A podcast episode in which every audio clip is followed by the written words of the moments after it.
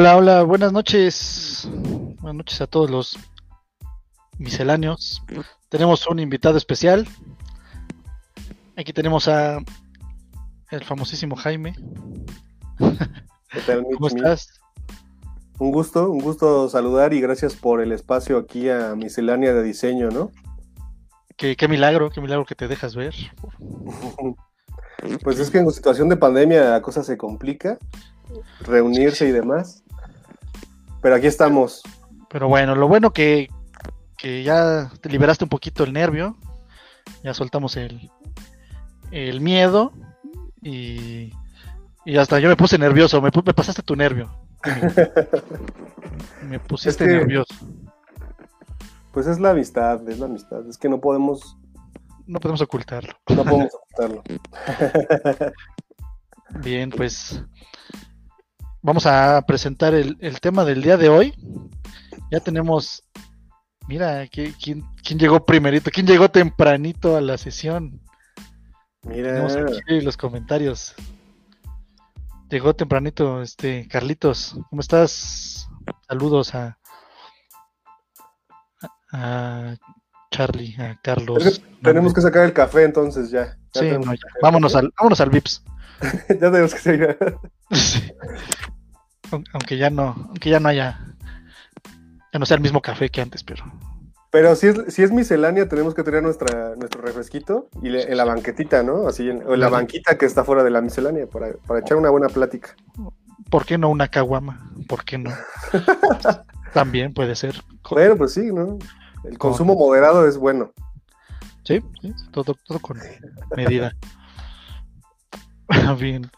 Pues el tema del día de hoy lo habíamos puesto, ya no me acuerdo ni cómo le pusimos, de- le puse de título en el Facebook, pero era, el objetivo principal del día de hoy es que nos compartas tus experiencias desde lo profesional, que es bien interesante, a mí me, me interesa muchísimo lo que, lo que has hecho, que no voy a decir lo que hiciste porque pues no, no has acabado de, de hacerlo, lo que has hecho en lo profesional y en los proyectos personales o proyectos de, de vida, que es lo que lo que estás haciendo, o sea, no estás no estás haciendo proyectos como para sobrevivir, ¿no? No es Sino para no vivir. es para ah, exactamente, es para vivir y cómo Sí. y cómo quieres vivir. Antes de empezar con esas reflexiones y empezar con nuestra introducción, vamos a terminar de checar los saluditos porque me gusta que, que siempre hay buena interacción, ¿no? Está padre la interacción que no podemos verlos, pero pues sentimos ahí su, su mirada buscadora. Los comentarios yo no los puedo ver, ¿verdad? O sea, esos los Sí, puedes- tienes una sección, no sé si del lado derecho, donde está el chat privado de, de aquí de la página. Ah, una comments. sección de comentarios, ajá. Ok. Y Ah, yo soy el que los pone en pantalla, pero pues ahí los puedes ver. Súper. Mira, tenemos que, supongo que este es un, un follower tuyo, prima, me imagino. Lisette. Es Si, si es seguro, es prima, ¿no? segura, es prima, pues. seguro, seguro. Ahí el, el, el, el, el apoyo familiar importante. Eso, no puede. Y me Y salté tú, a. tú- tú dijiste, trae, trae cachirules y pues yo invité a los que... Eso, eso es todo. Pero también que, también que sigan la página, ¿no? Que no solo que te vengan a ver a ti, que también sigan el proyecto de miscelánea, ¿no? Sí, sí, claro. y compartan el proyecto. Me salté al buen Sebas. Sebas es un, un alumno. Saludos a Sebas. Saludos a Sebas. ¿Qué, qué dice Carlos? Abrí el zaguán para que entraran todos. Es que está toda su familia, ¿no? Nos, nos puso en su- la sala de su tele con toda su familia. Pero que se conecten todos y que, que se vean todos los views y todos los likes. Porque si lo lo ven todo desde un dispositivo, pues. Qué chiste, ¿no? Él está, recibiendo, ya tiene champán en su sala y todo, este. Car- Carlos. Recuerda, mejor la caguama porque estamos en la miscelánea. La miscelánea.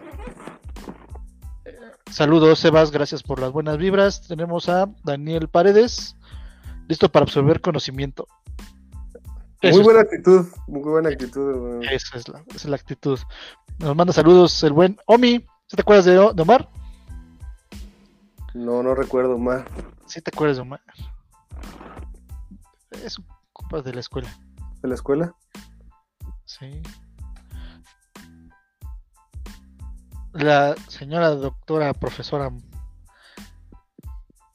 Patti, Patti, Patti Mayor, manda saludos. Sigue creciendo el apoyo familiar. Eso, se está haciendo presente. Ya no sabemos si es familiar tuyo familiar mío, porque también, también podría ser. Podríamos ser primos. Por parte de tu mamá podríamos ser primos. Em, Armando, saludos. Jaime, te mandan saludos. Mira, justo, justo Armando está en el proyecto de composteo de Tierra Viva.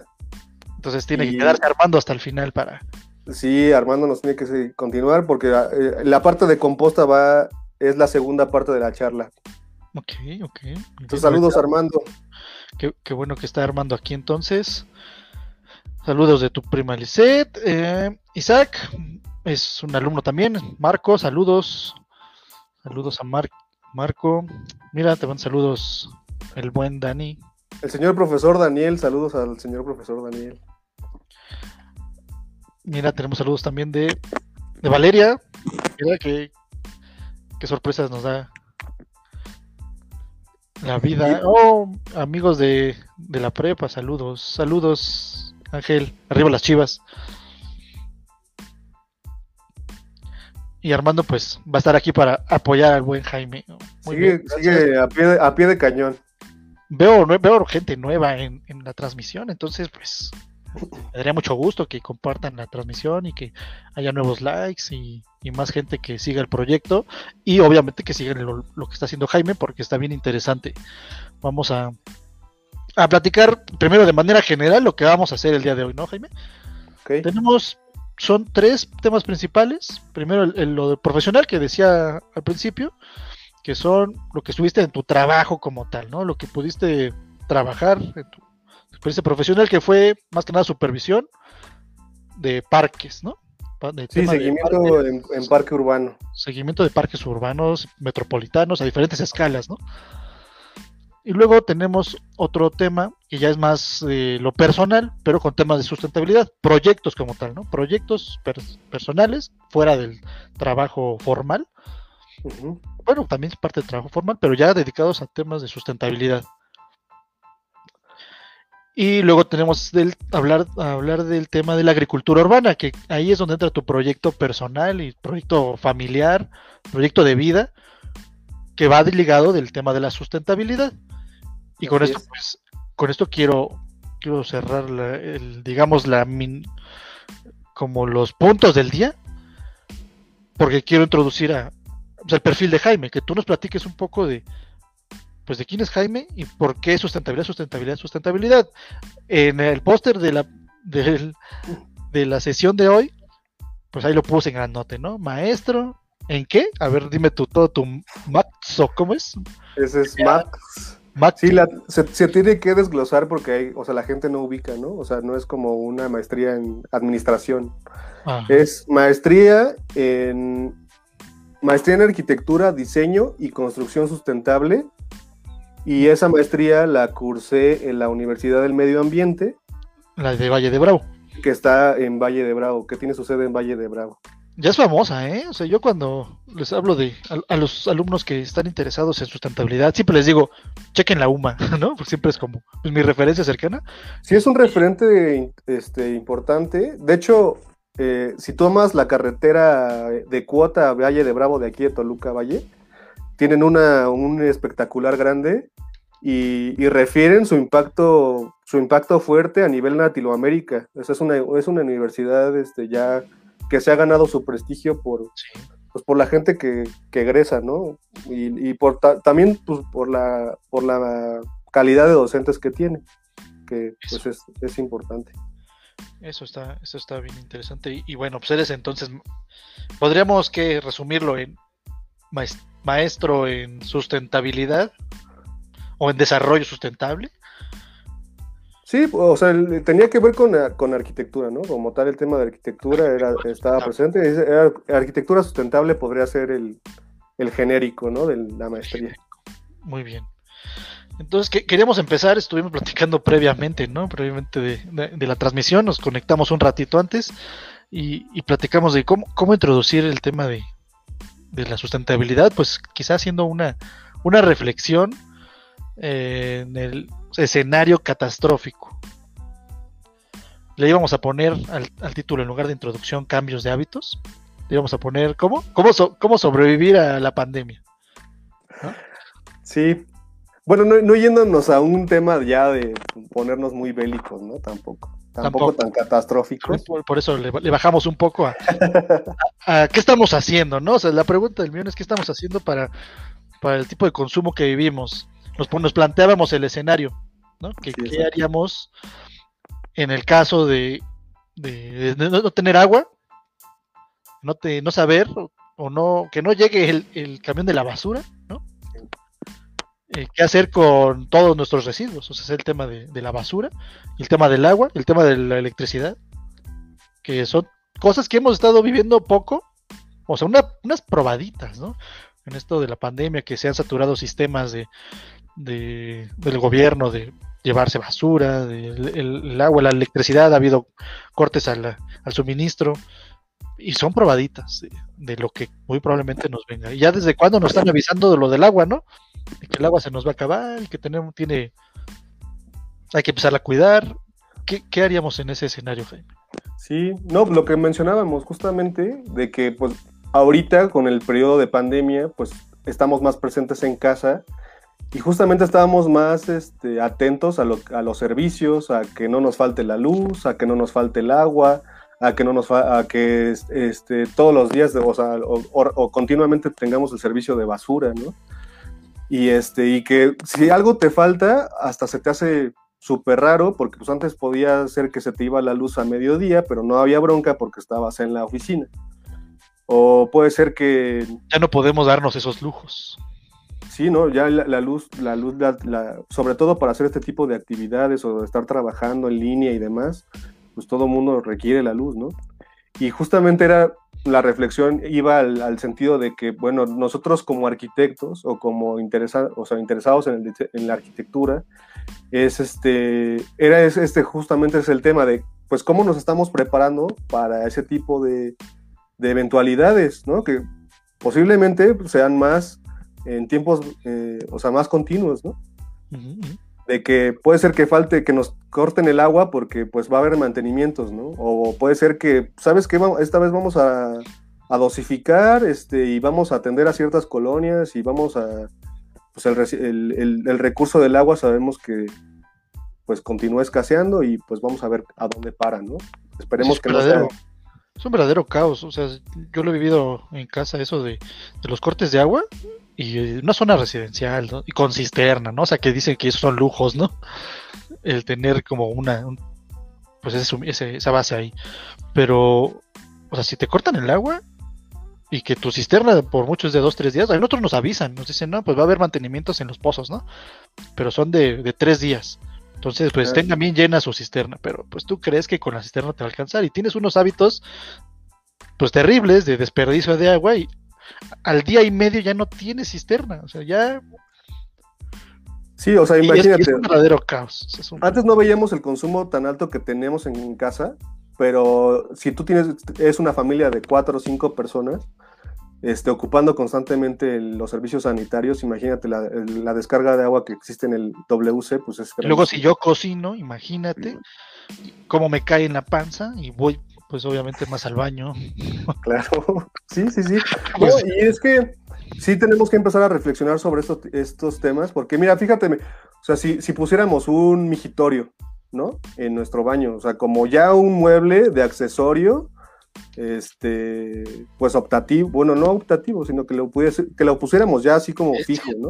Migitorio sin, pues Ajá, hay migitorios secos, hay migitorios con agua pero pues son buenas, o sea, son como reflexiones que deberíamos estar haciendo, mejoras al, al, hogar, ¿no? O sea, decir, bueno, pues sabes qué, si somos cuatro hombres y tres mujeres, pues obviamente hay que poner un migitorio porque nos conviene, ¿no? O sea, ¿cuánta agua no vas a dejar de desperdiciar simplemente por, por esa acción?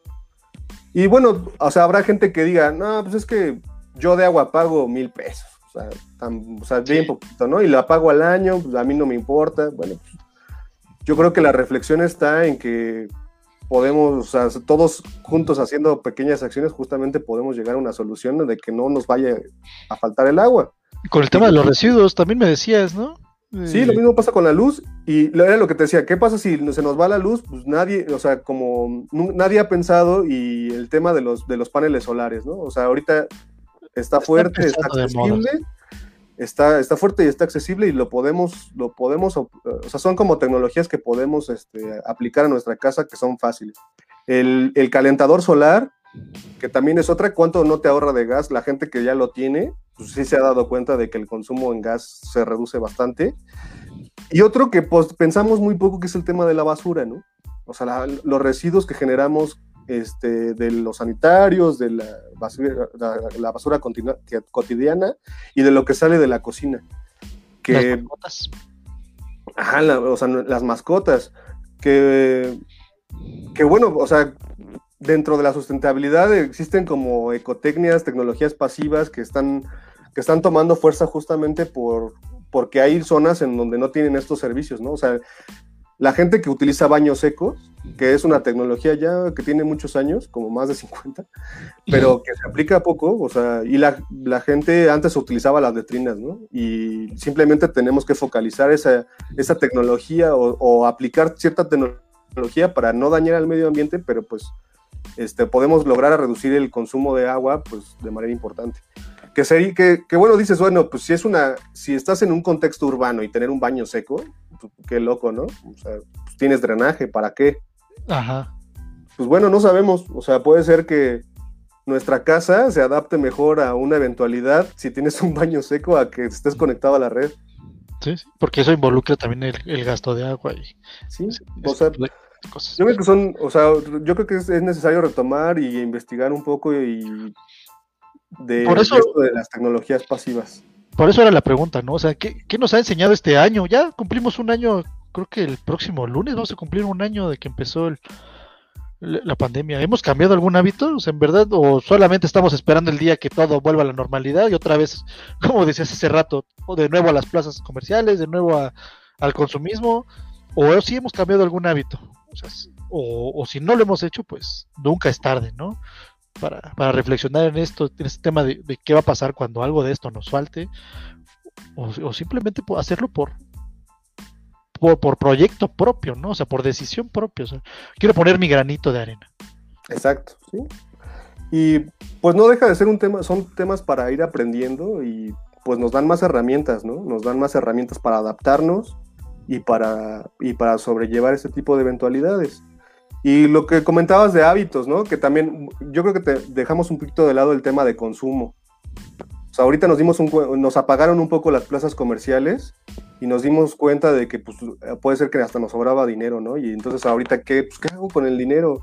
Y este, no puedo, o sea, hay gente comprando en línea y demás, pero bueno, el tema de consumo yo creo que también debería ser importante sobre, sobre todo por, los residuos que generas, exactamente. Ve allá atrás tu fondo, ¿no? sí, o sea, tú compras algo en Amazon, aunque sea un, aunque sea un mouse, algo pequeñito, y te mandan una tremenda caja, ¿no? O caja dentro de la caja y con rellenos y con. O sea, sí, es un tema en el tema, lo de los residuos es algo eh, problemático porque también yo vi algo extraño, eso no lo platicamos hace rato, no sé si tú lo viste o tú qué opinas de eso, que estábamos teniendo cambios de hábitos obligados antes de la pandemia con el tema de los desechables. ah, claro. De los plásticos y, ah, se, olvidó, se olvidó completamente. otra vez vuelves a pedir comida para llevar y otra vez el chorrocitos de desechables. Porque, el porque el plástico y la protección te da cierta sensación de seguridad, ¿no? Sí, y bueno, si no hay como el unicel quizá en los temas térmicos y cosas de esas, ¿no? Pero que ya en algunos lugares estaba prohibido, o sea, ya no te daban un unicel, no te daban un popote ni de chiste, ¿no? Y ahora ya se avientan para arriba otra vez los popotes y los uniceles, sí, ya algunos restaurantes sí usan como los otros otros materiales, ¿no? Que tienen propiedades similares. Pero yo he visto el regreso del unicel a todo lo que da y, y otra vez creo que va a volver a tomar otra, otros años de campaña para volver a, olvidarnos de estos, malos hábitos. Y que parece que no los quitan así. O sea, yo, yo, me enoja mucho y todavía me enoja no, no tener un popote. ¿Sabes cómo soy con las bebidas? yo me enojo mucho y no puedo no puedo tomar sin popote. yo, y no me gustan los de metal, no me gustan esos de cartón. Y pues a veces hasta prefiero a un lugar donde sí me dan el popote. yo no tengo tanta conciencia en ese, en sí.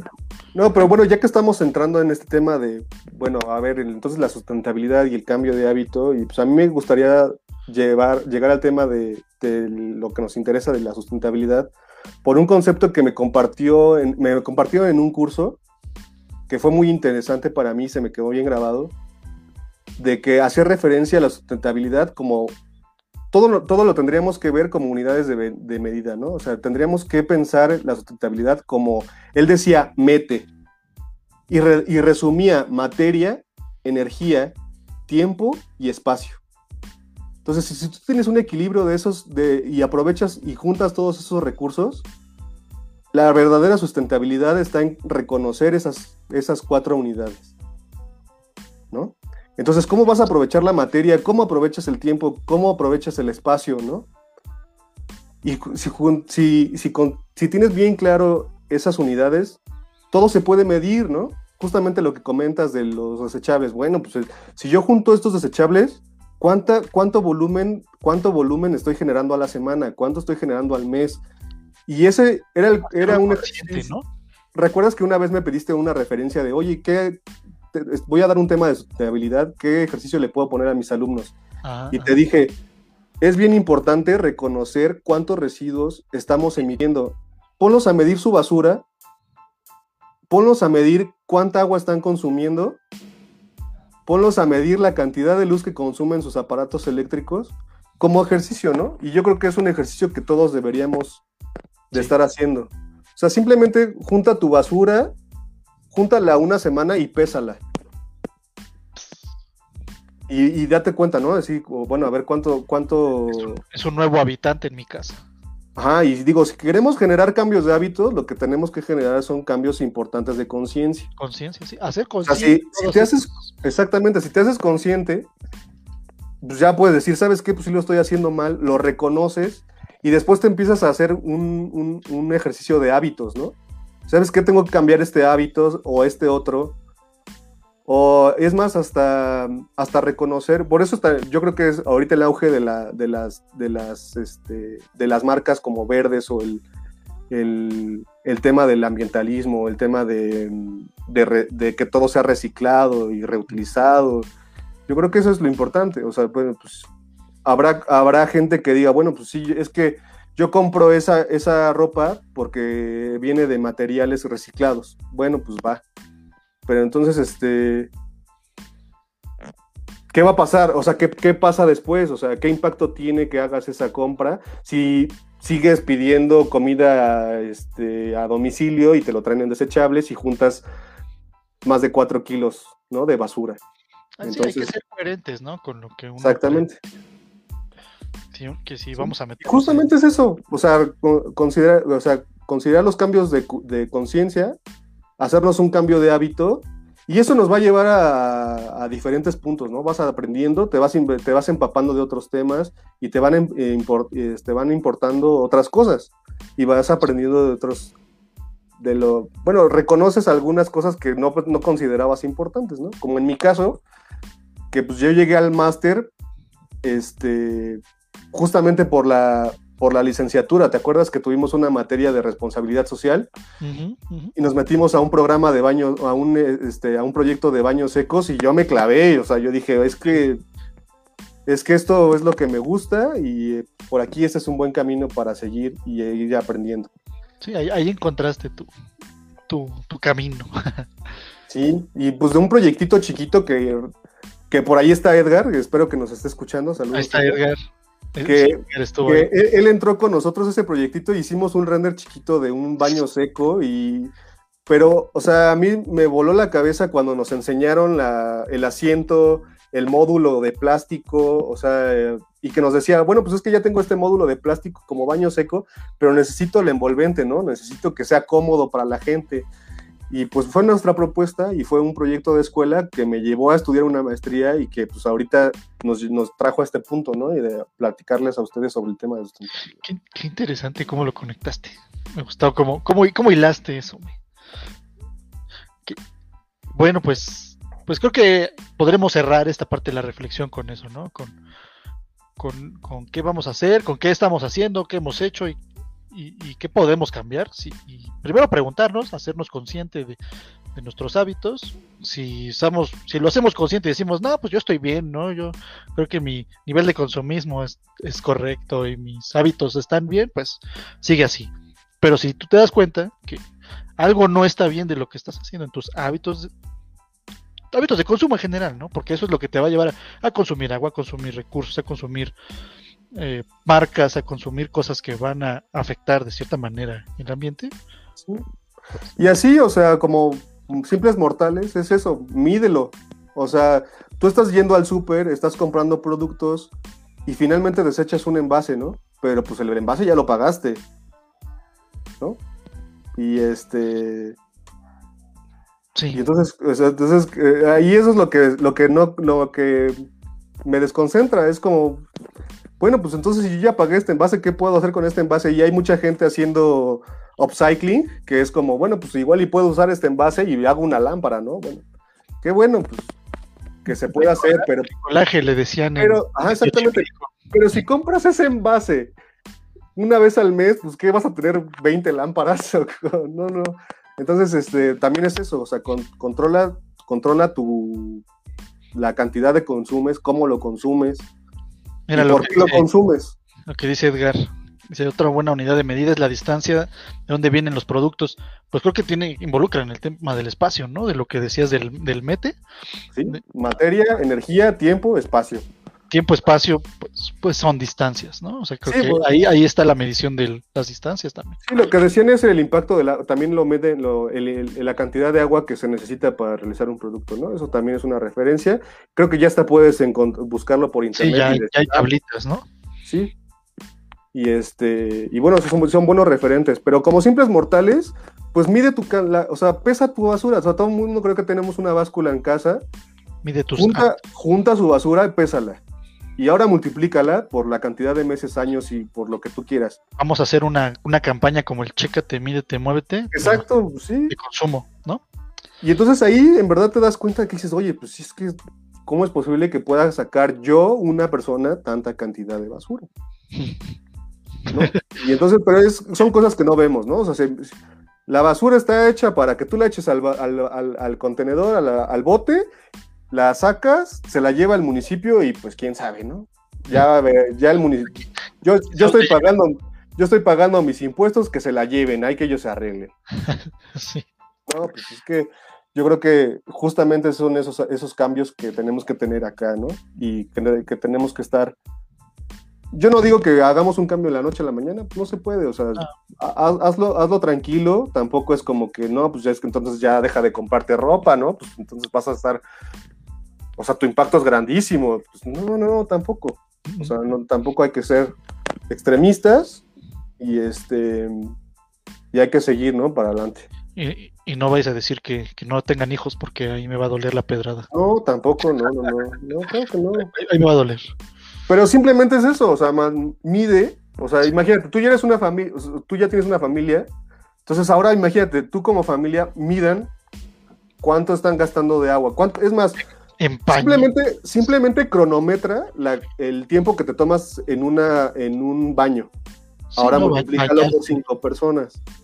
¿No? Todos, somos cuatro. Entonces, bueno, pues entonces si, llegamos a medir y nos empieza a preocupar ese tipo de temas y nos empieza a interesar y, nos empieza a, mover, que te mueva. Pues nos va a empezar a meternos a este tipo de temas, a decir, ah, bueno, pues yo reconozco que hay tecnologías que se pueden aplicar, es más, hasta cambiar la regadera que gasta 30 litros por segundo, que te baña como cascada, a una, a una que sea más mortal, pues eso te va a ayudar mucho, ¿no? O sea, va a ayudar mucho a todo, ¿no?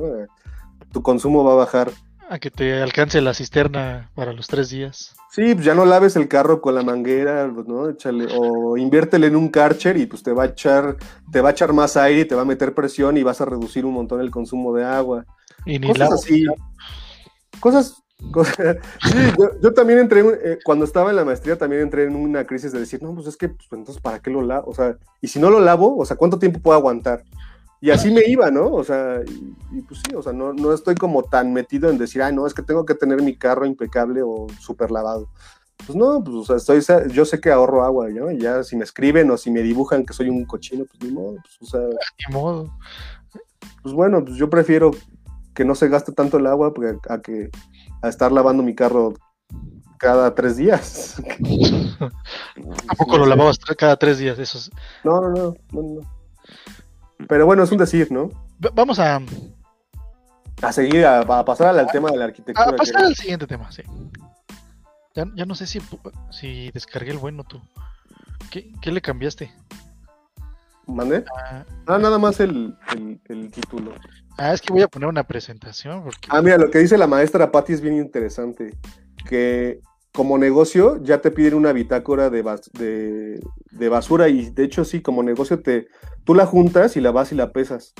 Y entonces te piden una bitácora de la cantidad de basura que está generando tu, tu establecimiento.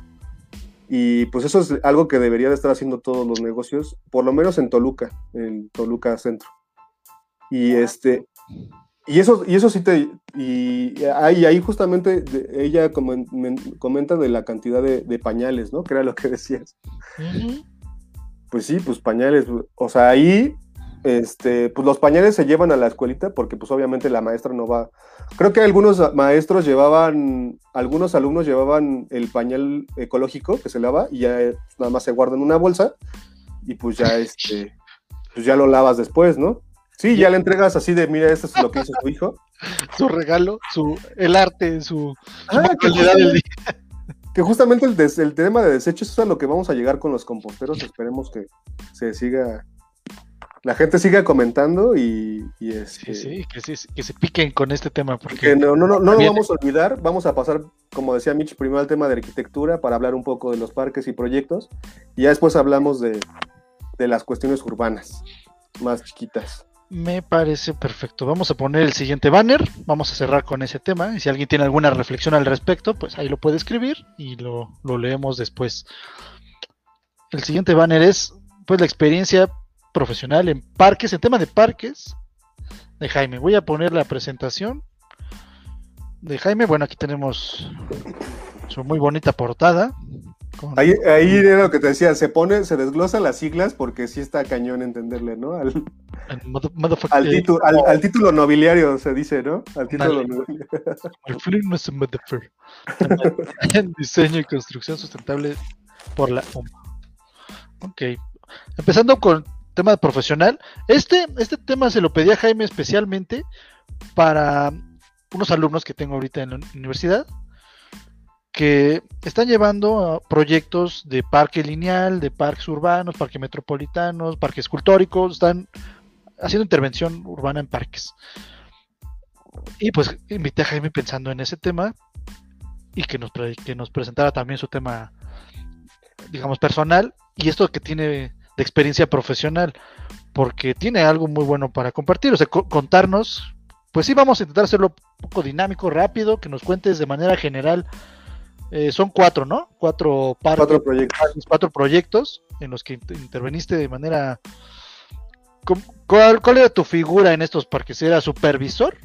Sí, yo, o sea, yo le daba seguimiento por parte de la dependencia que estaba a cargo de esos, de estos proyectos, ¿no? Seguimiento a los proyectos, ok. Sí. Pues sí, Entonces mi tarea era llegar y este supervisar. un, un poco este analizar cómo estaba la situación con el municipio, en este caso este, el, el gobierno de la Ciudad de México, eh, como conciliar un poco, ver cómo estaba la situación y reportar, ¿no? Esa era mi tarea.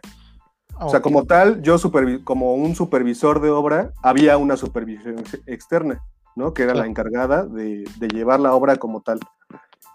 Yo en sí veía como más temas este, generales por parte de la dependencia que estaba a cargo Pero estabas, empapado de los proyectos que visitabas. Ajá.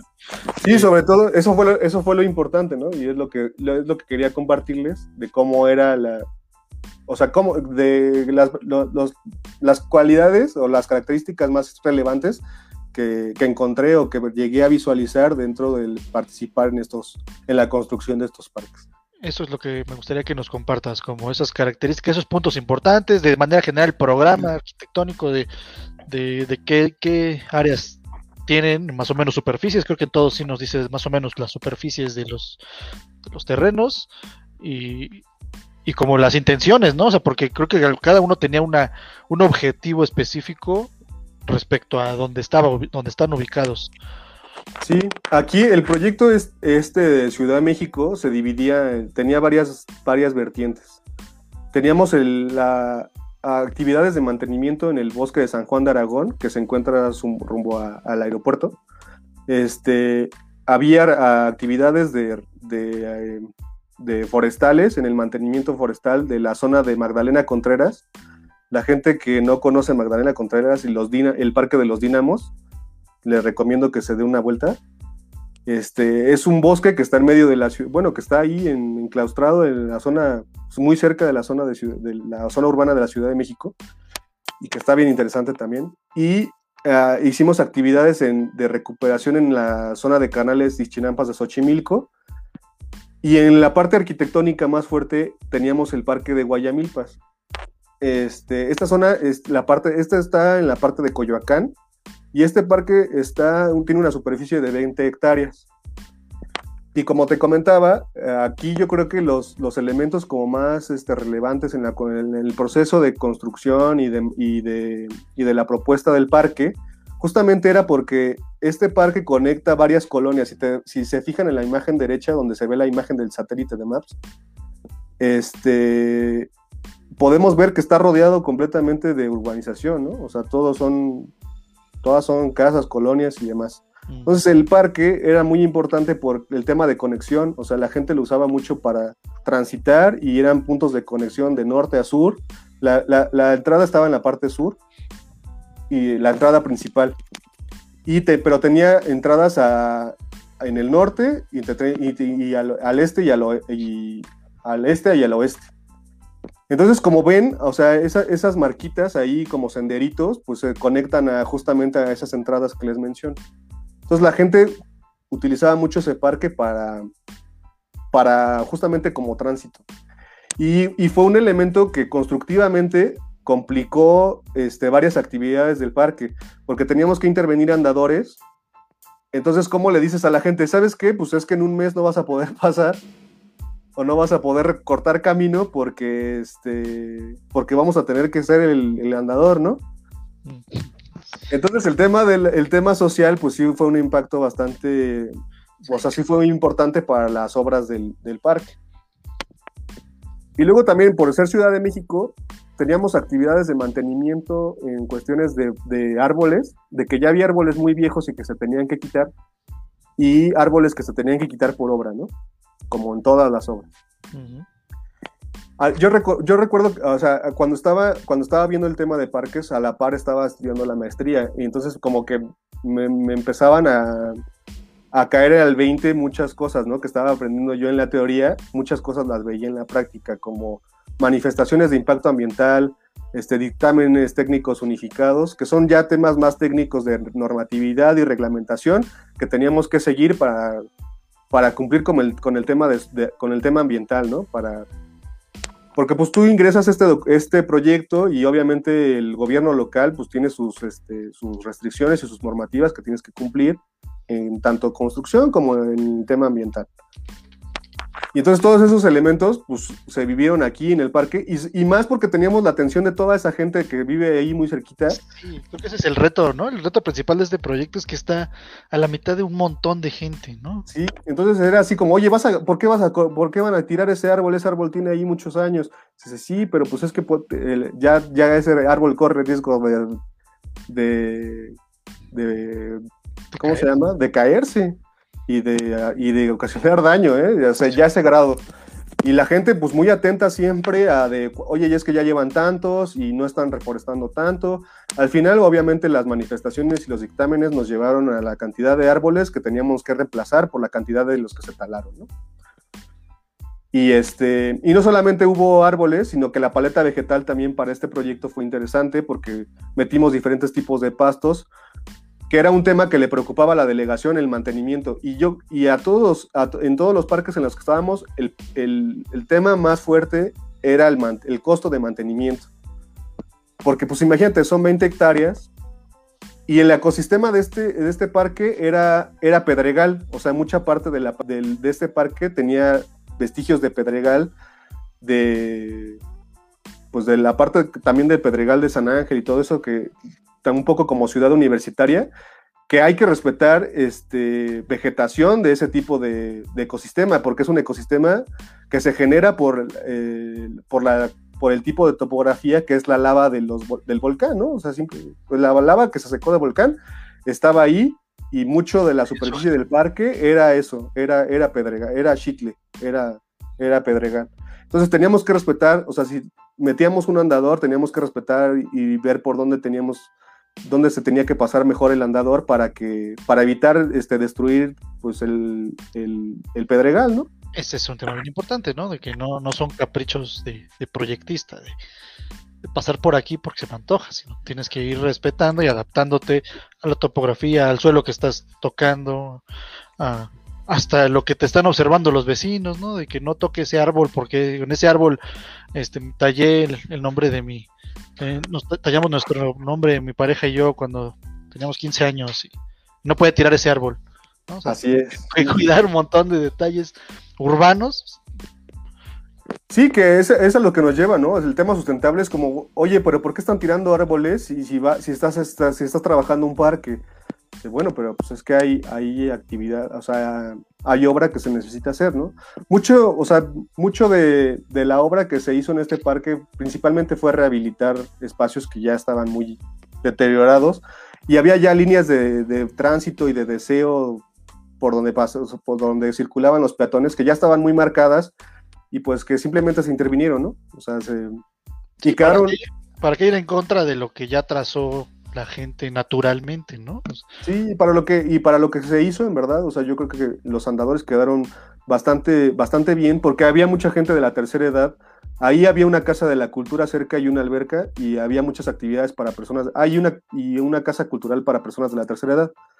Entonces, yo, los andadores que se intervinieron y las acciones que se hicieron en cuanto a andadores y demás, yo creo que aseguraron mucho este, la calidad de tránsito que tenían esos usuarios.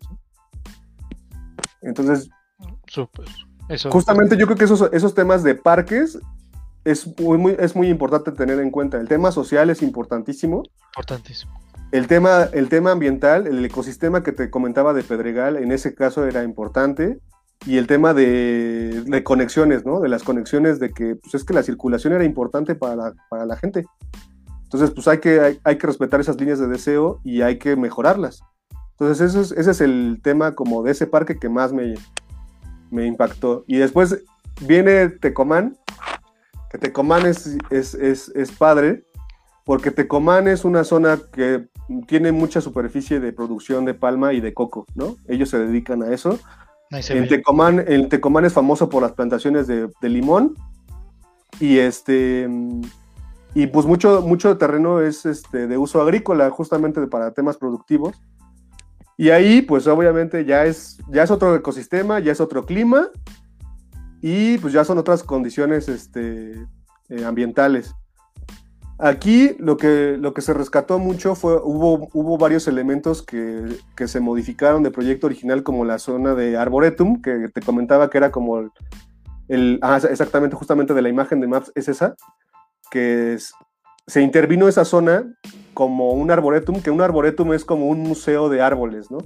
Se, consiguió una, una, una, diversidad grande de, especies que fueran del lugar y se sembraron para que la gente pudiera identificarlas este, en un mismo espacio, ¿no? Eh, que, que, a mí se me hizo muy interesante por el tipo de, de ejercicio que se hizo en esa zona y que mm, bueno, no, no, está por aquí, pero de, en este proyecto pude conocer a, al arquitecto Fernando de Tierra, de Terra y Voluntades, que se dedica mucho a este tema de, parques y interviene. Pues no ha saludado, no ha saludado, pero a lo mejor sí está, a ver si. A ver sí, pues esperemos que ande por ahí conectado. Y este, y justamente también eh, eh, de este parque, justamente fue a nivel personal, fue las relaciones que, que pude, o sea, las personas que pude conocer, ¿no? Que también eso es importante dentro, cuando estás en un proyecto. Que puedas tener, o sea, en, esos proyectos había biólogos, había ingenieros forestales, había este, ingenieros civiles, había eléctricos y demás, ¿no? O sea, eran proyectos muy grandes, entonces conocías y, y podías este, empaparte de muchos temas. Aquí, justamente, también otra vez, el tema de mantenimiento era importante. Entonces, en el proyecto se decidió poner un, parque acuático que, que, investigando, yo, no, yo ya no he ido a esos parques, o sea, últimamente ya no, terminamos los proyectos y, este, y yo ya no regresé. Pero este, buscando noticias aquí, creo que el gobierno estatal se, este, se adueñó mucho de este proyecto por el impacto social que tuvo en la parte de el, parque acuático. Porque este se, se puso a algunas albercas con toboganes y la gente pues, de Tecomán, siendo un clima tan cálido, pues no había mucho ahí como accesible para la gente de ahí del entorno, pues para ir a, pues a tener una actividad, ¿no? En familia y pues justamente ahí yo creo que le dieron en el clavo y ha sido, o sea, creo que ha tenido un impacto social importante. Esperemos que siga abierto, no sé si ahorita esté abierto por pandemia, pero, pero creo que sigue funcionando.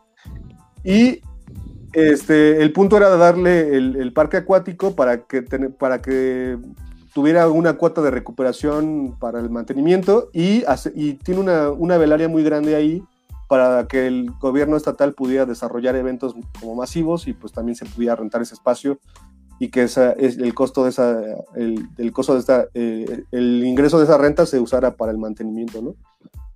Esto, en, en grandes rasgos, esto fue yo creo que las, las, este, las características importantes. De este, yo creo que en, de este que fue en Zacatecas, los lo importante otra vez el cambio de ecosistema, ¿no? Aquí era pues, casi todo semidesértico y había varias asociaciones haciendo esfuerzo para reforestar y el gobierno estatal también le mete esfuerzo para reforestar este parque y que quede mejor. Pero tenían un montón de broncas porque alrededor había terrenos ganaderos y pues el ganado entraba al parque y se comía pues los arbolillos, ¿no? Entonces las reforestaciones que se hacían no funcionaban bien. Y entonces lo que se optó fue por hacer, eh, de, los, de las obras como que más reconozco fue el, la barda perimetral. Este, y eso es un parque grande y son casi 100 hectáreas de parque y se divide, como pueden observar, por una vialidad. Entonces tuvo que hacer un, se tuvo que hacer un puente peatonal de para conectar las dos, las dos secciones. Entonces está el puente peatonal y luego el Estado traía a la par... muralla? ¿Cómo muralla? pues es que dijiste que tiene un muro perimetral. O sea, Ah, no, se, hizo, se hizo un muro perimetral, pero de mampostería y de reja Irving. Oh, ya, o sea, nada más, no, es, para evitar el ganado, o sea, que no Sí, era para evitar el ganado, porque de hecho se le, se le dejaron unos huecos para que la, fauna, la fauna nativa pudiera transitar entre esos huecos. O sea, el, objetivo era evitar que el ganado de los otros terrenos se metiera al parque y, pues sí, sí. Este, dañara la reforestación. Pero entonces es, aquí pasaban muchas cosas, en ese parque de 100 hectáreas pasaban muchas cosas, porque el gobierno estatal tenía obras de un auditorio que hizo el despacho de arquitectos de este Moyao, hizo, hizo, un, hizo un auditorio ahí muy grande. ¿Es este? Es el, el círculo, exactamente, el circulito. Y entonces, este, pues pasaban muchas cosas ahí, ahí había proyectos como de, tenían un domo para proyectar este, constelaciones y demás, que también era obra que traía ahí el Estado. Este, entonces como que había muchas cosas pasando ¿no? dentro de ese parque porque había mucho interés de, darle una nueva vida a esta zona, que sí es muy importante y también aquí este, lo rescatable fueron los senderos. O sea, hicimos kilómetros, o sea, se hicieron kilómetros y kilómetros de senderos para bici, para caballo, para este, zonas de acampadas, miradores, porque tenía, la topografía estaba bien interesante en este lugar. Y también se hizo construir unas torres contra incendios para vigilar el tema de, incendios forestales. Y este, se hizo eh, se rehabilitó una presa que ya existía, una presa muy antigua que estaba ahí, y se hizo un, espejo de agua artificial. Entonces ahí no se nota, bueno, obviamente no, no, no tengo imágenes más descriptivas, pero en esta zona era como una microcuenca, ¿no? Entonces todo lo que escurría llegaba a la zona norte de arriba, o sea, la parte de arriba, y, por, y, se tuvo que hacer un túnel, una especie de túnel, un, conducto para pasar la vialidad y que llegara a la presa, ¿no? O sea, para que no, el flujo de agua natural no se, no, no, se interrumpiera. Entonces esa, obra civil también estuvo muy interesante. Y, con esa visión, ¿no? De que, de que la presa antigua siguiera funcionando y que, y que la microcuenca que existía ahí, pues no se, no se, no, no se interrumpiera, ¿no? Se colocaron, este, el, digo, te digo, el, el, el agua artificial y unas oficinas ahí muy grandes que, querían hacer un centro de educación ambiental. Esperemos que el Estado lo retome. No sé si se, no sé si se haya consolidado. Sí, sí es, sí es tema, es harina de otro costal. Exacto, entonces lo mismo, o sea, este, este fue en Atlacomulco, aquí en el Estado de México, y, creo que fue una intervención de paisaje bien interesante, por como podemos ver la planta, ¿no? las líneas de deseo, los, este, los andadores principales, los cuerpos de agua, es todo los cuerpos de agua son artificiales. Y ahí había mucha discusión en el tema de, oye, pero ¿cómo vamos a llenar esos lagos? O sea, está, vamos a necesitar mucha agua. Lo bueno es que se consiguió el permiso y se, se gestionó todo para... Hay una presa cerquita ahí, que se llama la presa Tic Tic, y de ahí pudieron, pudieron conseguir una toma, una toma de agua para llenar los, los espejos de agua.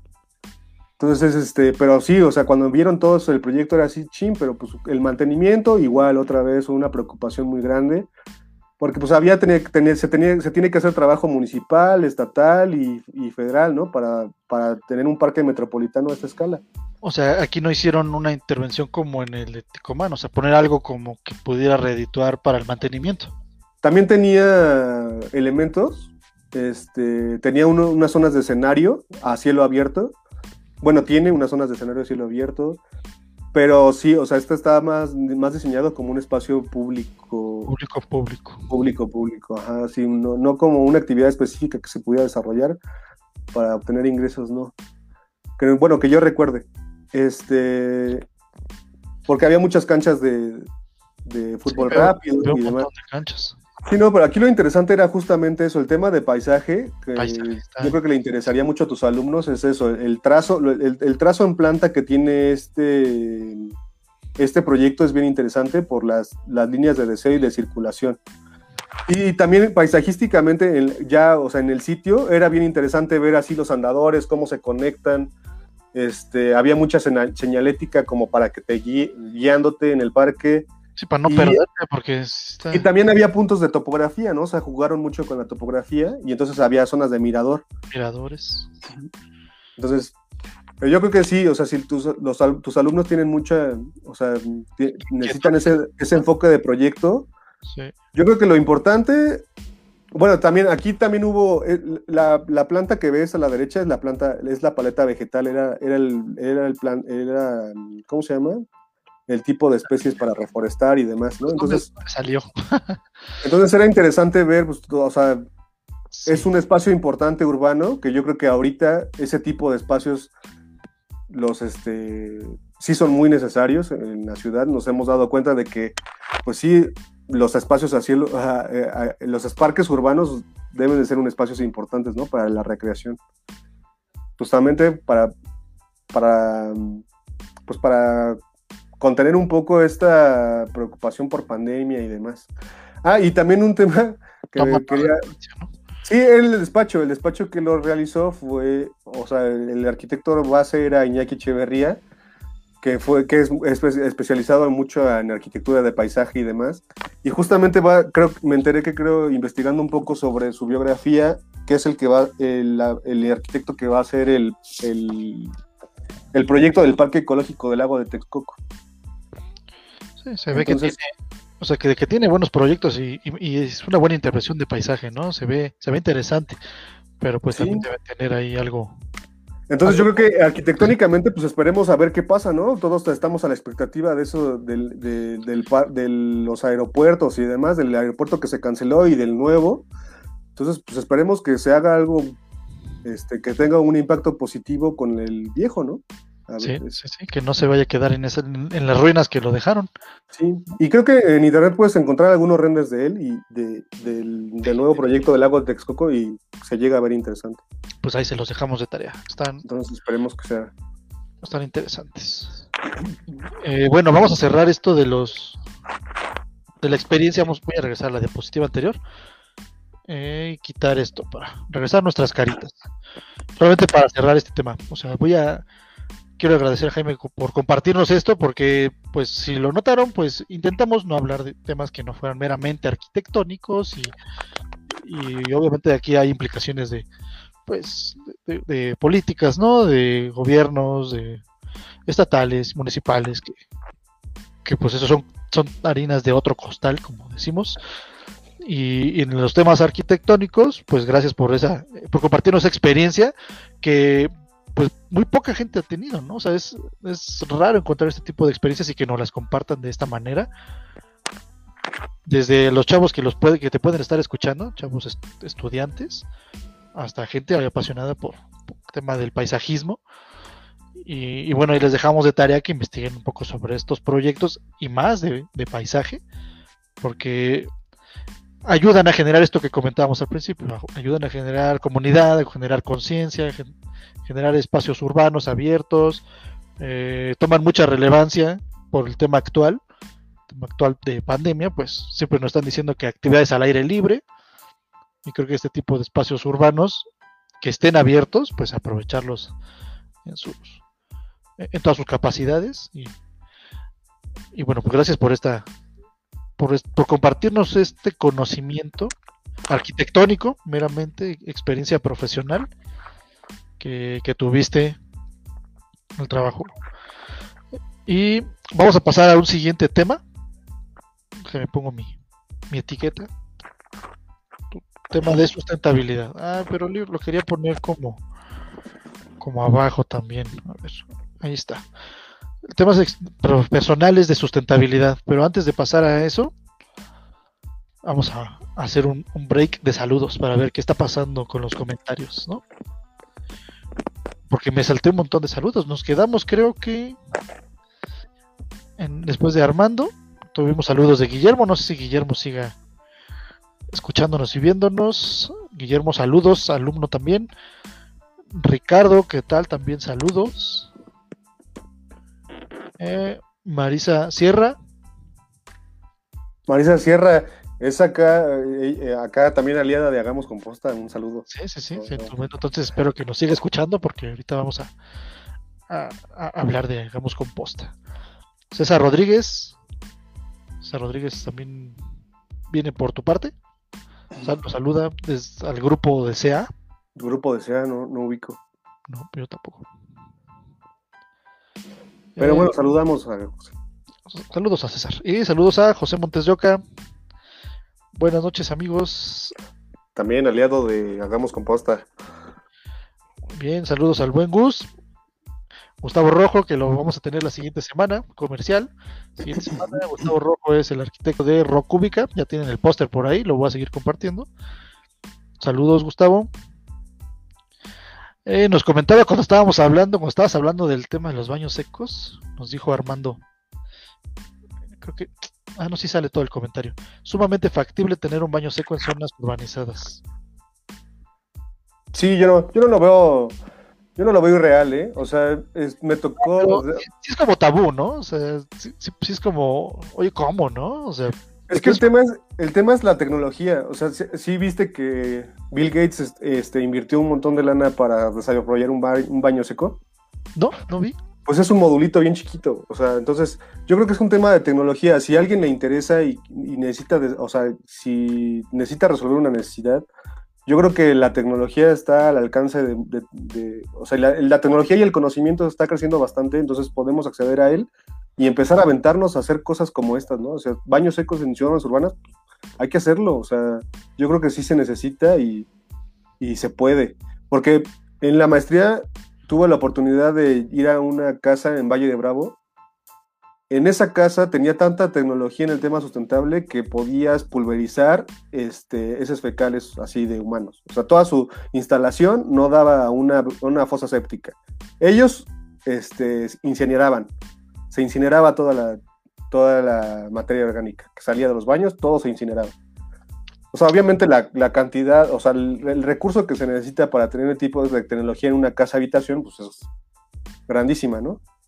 Pero se puede, o sea, yo creo que es a dónde tenemos que llevar la, la, tecnología, la sustentabilidad, tenemos que pensarla no solamente como en, pues sí, somos hippies y hay que cuidar el agua y medir nuestra basura, no. O sea, también hay desarrollo tecnológico importante y muy este, y científico. Es más, simplemente eh, las aplicaciones de cierta bacteria que pueden ayudar a desintegrar tal plástico. O sea, hay conocimiento científico que necesita ya aplicarse y que, nos, que está en, en, pañales, digamos, puede ser, o en fases de experimentación que ya necesitamos estar como apropiándonos, ¿no? Y este tipo de espacios, pues, sirven para, que o, sea, yo que soy un aficionado a la sustentabilidad, que les pueda compartir un poco a ustedes de lo que se hace, ¿no? Y lo que se está haciendo, y que si les interesa, no, o sea, no, no dejen de, de buscar y de investigar y de seguir este... O acercarse contigo y preguntarte. Sí, pues no solamente conmigo, o sea, yo creo que ya hay especialistas mucho más preparados. Yo te digo, yo, soy, yo me siento aficionado, mm. pero creo que sí, o sea, ya hay, afuera ya hay mucho conocimiento que, está ahí y que necesitamos ya. ser aplicado. Está listo para, exactamente, está listo para ser explicado. Pero necesitamos hacerlo justamente como tú lo buscas, o sea, que sea digerible para la gente, ¿no? Ah, sí, eso, eso es bien importante. O sea, digo, bueno, bueno sí, yo, yo quiero hacerme responsable. Claro. Bajarlo a, los planos mortales, terrenales de... Pero bueno, se está haciendo, ¿eh? O sea, yo, sí, sí, te puedo, o sea, o sea, sí he visto que hay gente que le invierte mucho a ese tipo de temas. Y pues también con la oferta y la demanda, o sea, entre más se puedan aplicar estas tecnologías, pues seguramente podrían llegar a reducirse costos, ¿no? Claro, pues sí. O sea, simplemente, o sea, antes veíamos bien incierto cómo, o sea, cómo podías manejar el tema de domótica, ¿no? O sea, había empresas o había pocas empresas que se dedicaban a la instalación de, de, artefactos en tu casa, de que controlaban un poco la, la, temperatura, este, la iluminación, bajas y subes presiones. Ahorita ya con un este con un dispositivo que conecta con la famosa Alexa, ya puedes hacer todo eso. O sea, entonces, si la tecnología ha avanzado tanto, pues aprovechémosla, aprovechémosla para que reduzcamos este, consumos, ¿no? Y, tiempos, ¿no? Que sobre todo la tecnología es para eso, para reducir tiempo. Y si ya lo, ya lo tenemos a la mano, hay que, hay que usarlo. ¿Te mandan saludos? Seguimos con los saludos. Te mandan saludos el buen Eric. Te manda saludos. El Eric, el arquitecto, Eric. Directamente desde Tenancingo nos está escuchando, ¿no? Tejupilco. Tejupilco, perdón, Tejupilco. Ratona Alvarado menciona gracias por hablarnos de ese tema tan interesante. Gracias, gracias. Quique, igual, gracias por compartir, Jaime. Kika, aliado también de, Tierra Viva, que pues, ahorita no, no, se, no se vayan. No, se, desesperen, ahí vamos. Ahí vamos, ahí vamos. Eh, aquí dice también Marisa que aquí sigue con nosotros, muy bien. Muchas gracias, muchas gracias a la familia. Saludos a alumnos, Armando, ¿qué tal? Buenas noches. Quique, ahí está ya empezamos con los comerciales, ahorita comerciales. ahorita metemos más comerciales. Tierra Viva tiene baños secos, necesitamos uno, dice José Montes de Oca, mira, ya estamos conectando. Y Lisette, gracias por compartir tu experiencia y contagiar tu pasión por la sustentabilidad y el cuidado del medio ambiente. Creo que ese es, es lo importante y, el agradecimiento especial con Jaime que, que nos empape con esto. A veces no tenemos o, no, queremos más bien hacer conciencia de todo lo que estamos haciendo, todo lo que estamos ocasionando con nuestros hábitos. Bien, vamos a pasar a esta sección que le llamo la experiencia personal en temas de sustentabilidad. Cuéntanos un poco de los proyectos que, que has intervenido, que, que estuviste haciendo. Esto le llamas tú las ollas, pero técnicamente tiene un nombre este, este proyecto. Mm, pues son obras, o sea, son ollas de captación de agua pluvial. En el, en, el, en el sector así productivo del campo, así le dicen ollas o bordos, ¿no? bordos, ándale. Entonces, o sea, la gente los usa mucho, o sea, hay, hay gente que los hace este, muy rudimentarios, eh, hacen una excavación en, en, una zona donde ven que hay un flujo constante de agua. Principalmente esta obra es una obra pues, civil, ¿no? Más que arquitectónica y de diseño, es este, de uso civil y tiene como la, tiene la intención de captar agua, agua pluvial y almacenarla. Entonces se hace una, este, entonces, como te comentaba. Para ganado, ¿no? Principalmente se usa para ganado, para, para, para esto, es, los, los, bordos se conectan a los, a los bebederos y entonces pues garantizas un poco, en las zonas muy secas, garantizas un poco la, este, la, pues la seguridad del agua, ¿no? De que, de que tengas un poco de agua en la, en la parte de estiaje. En las zonas de secas, en las zonas áridas, se pone bien complicado para el tema de eh, para producir alimentos y desarrollar actividades este, productivas. Entonces, este, tuve la oportunidad de estar como supervisor en una empresa que se llama AGF Jalisco, este, Ojimestli, que este, construíamos ese tipo de, obras. También era un, era un programa este, de gobierno y este, estos se, se, encontraban a beneficiarios de la zona, se, este, nos entregaban un punto y teníamos que construir ese tipo de obras. Para mí, lo, este, lo que me dejó a nivel personal y profesional es eso, o sea, tener la conciencia del agua, ¿no? Sobre todo el temas de producción de alimentos y demás, ¿no? O sea, en este, en esto, como dices, como, bien dices, el tema era más de, ganado, ¿no?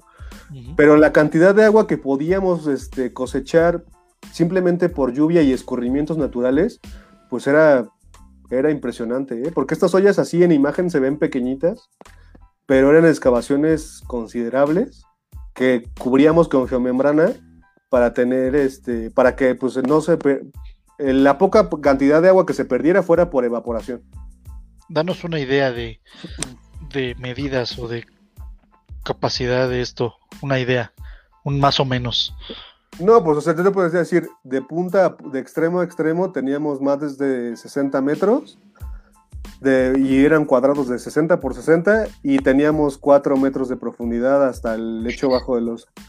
Entonces, pues eran, o sea, eran cantidades pues, monumentales de agua, ¿no? Y simplemente, y había, o sea, presas que se llenaban en, en una temporada de lluvia, se llenaban completas y sin broncas. Había unas, de, de acuerdo al emplazamiento, pues, que se tardaban un poco más en llenar, ¿no? Pero pues era, pues es una fuente de agua bastante importante, sobre todo para la gente que desarrollaba ahí sus actividades, ¿no? Sobre todo para, como dices, el tema de ganado era el principal. mejoran muchísimo su, producción, ¿no? No, imagínate, aseguras, aseguras esa cantidad de agua, pues entonces ya tienes para riego, ya tienes para, es más, para ir sembrando arbolitos y este y contraer un poco la, humedad, ¿no? Ahí que se genera, porque si te das cuenta, estas horas son tan áridas, los arbolitos esos que se ven ahí, pues son mezquites, eh, son arbolitos que este, son pocos y dan poca sombra, pero la sombra que dan ahí, pues es vale oro, ¿no? Sí, sí, sí, es, es oro esa sombra. Entonces, yo, yo quería meter este, este tema para que un poco introducir, introducir el tema de la conciencia del agua, ¿no? Como te decía, el tema ambiental justamente cuando estaba en el tema de parques, estaba, estaba en, el tema de la maestría y cuando iba saliendo de la maestría, eh, justamente trabajé el tema de las ollas. Entonces como que sentí que todo, o sea, para mí todo hacía clic y todo se conectaba, ¿no? Este... Mira, tenemos una pregunta. Está interesante, ¿eh? Vamos a ponerla. ¿Este tipo de presas no afecta a la recarga de aguas subterráneas? Pues, o sea, considerando que son este, o sea, son, son zonas, o sea, esas... Es, de alguna manera, pues. Sí, Estas, pero se, digamos que hay, hay estudios este, antes para hacer este tipo de obras. Sí, o sea, no, es como que voy a captar todo lo que... O sea, sí se supone que no, eso es una parte, ¿no? O sea, debe haber Sí, o sea, se cuenta que arriba de esto había una topografía y pues lo que aprovechamos es el escurrimiento que no se infiltra, o sea, no es como que vaya a parar a un río, no es como que vaya a... Que naturalmente ya se hacían los charquitos, o sea que ya... Exactamente, no es como que eso vaya a un río y que... Eh, eh, o, que se infiltre en las rocas y se vaya a un río subterráneo y llegue a un río que es importante que mm, este, llega a otro pueblo. Hay un, ¿no? sí, hay un estudio previo, sí. Sí, estos, est- estas ollas se hacen en relación a. Y, y las, y las, ¿cómo se llama? Las aprueba la, la Conagua. Entonces, obviamente, primero pues, necesitas analizar la cantidad de lluvia que cae en ese, en ese sitio y, pues, como te decía, los escurrimientos. O sea, los escurrimientos ahí en esas zonas áridas, este, cae la lluvia y se pierde, ¿no? Sí, sí. Sí, Y pues tampoco la gente, pues tampoco se, que, se- ¿no? que se aproveche, exactamente. Entonces, así como que tengas, o sea, obviamente sí hay un impacto, o sea, obviamente toda obra de, ese, de esa magnitud y de movimiento de tierras tiene un impacto considerable, pero, o sea, yo, o sea, eh, eh, un poco pensando en el tema de la sustentabilidad, era así como, es que, ¿cómo, cómo haces una zona árida pues, productiva? Pues a fuerza necesitas almacenar agua, ¿no? Y creo que este era un, este era un, medo- un, un método poco agresivo que, que almacenaba, almacenaba bastante bien el agua. Almacenaba, ya no lo, ya, ya no, ya no sirven, ¿o qué? No, sí, almacenan. O sea, Ok. Bueno, da- entonces cuéntanos sobre ese brinco que, Ah. que dio al, al huerto. sí, entonces un poco esa, ese- esa experiencia que traía de a los parques, de estar muy en contacto con, con, como te decía, con biólogos, con ingenieros forestales, con ingenieros civiles, con gente que se dedicaba al campo, con gente, pues también los beneficiarios de los proyectos que les comentaba, pues obviamente pues, también teníamos mucha relación con ellos.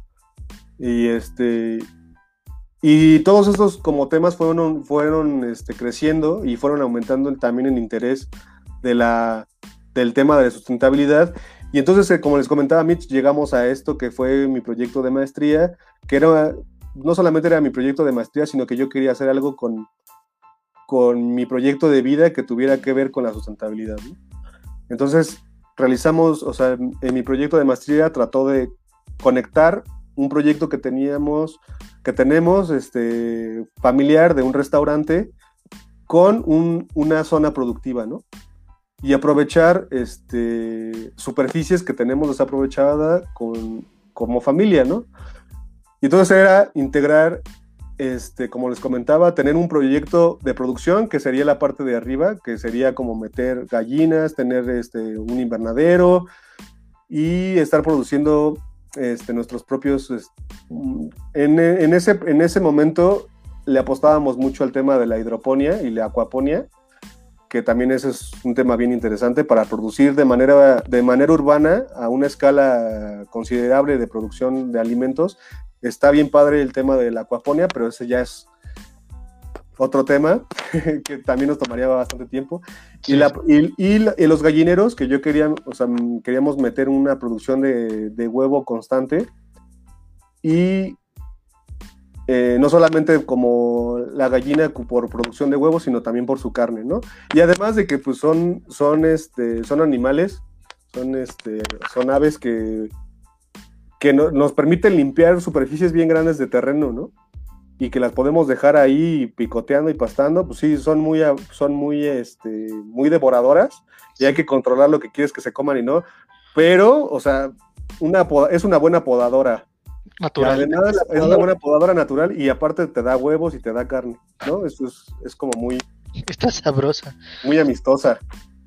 Este, y entonces queríamos tener este, esta zona productiva para estar enviando este, hortalizas.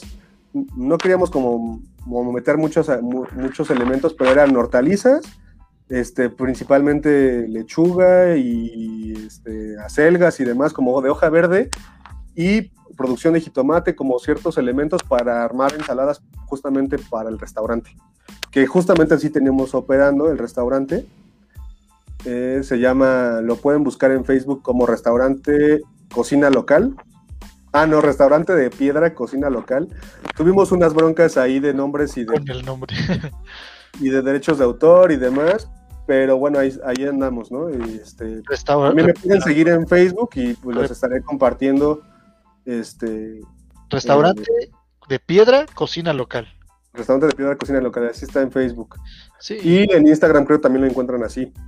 Entonces nuestra idea era justamente este, tener conectado y hacer funcionar este restaurante, pero tener un proyecto productivo que también, digamos que favoreciera el tema de producción de alimentos de manera local, ¿no? Que yo creo que hay, una, hay un boom muy fuerte en este tema de la producción, de tener tu huertito, y creo que a mí me parece bien interesante y que la gente lo siga, lo siga haciendo y que se animen y que lo, y que lo, lo apliquen porque no sabemos que también ese conocimiento cuando nos pueda funcionar, ¿no? En un futuro.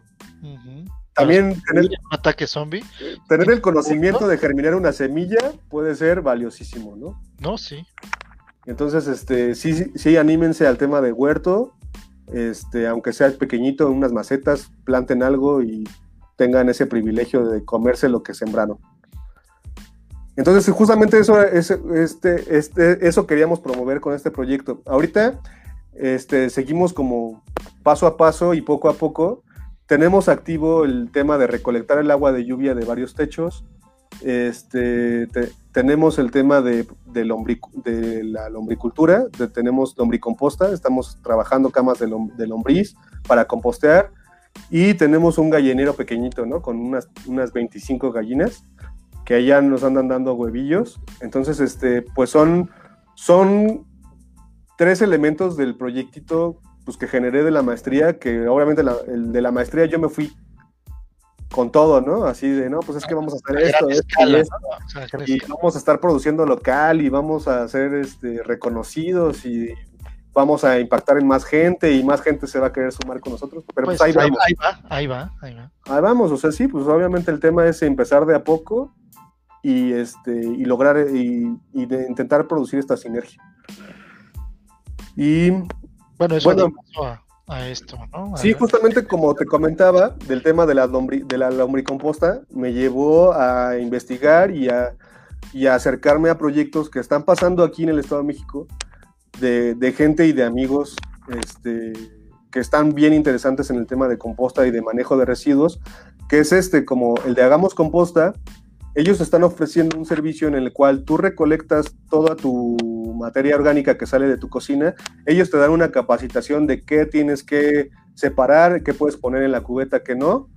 Y este, tú estás en contacto y en comunicación con ellos cuando se te llena la cubeta o, fijan, fijan este, fechas para la recolección ellos van por tu cubeta, este, te cobran una cuota de recuperación y ellos hacen la composta en, eh, un terreno que también tienen aquí en el Estado de México. Entonces, si quieres este, tener un servicio en el cual, pues mira, sabes que yo no tengo espacio en mi casa para hacer composta, o yo no sé hacerla, o me preocupa el tema de las moscas, o me preocupa el tema que huela feo, o pues, me quiero hacer responsable de mi basura, pero no, no veo ¿Cómo? Hagamos composta, lo pueden encontrar en Facebook bajo ese nombre. Hagamos composta juntos en Facebook, lo pueden encontrar. Y hagamos composta juntos también en Instagram.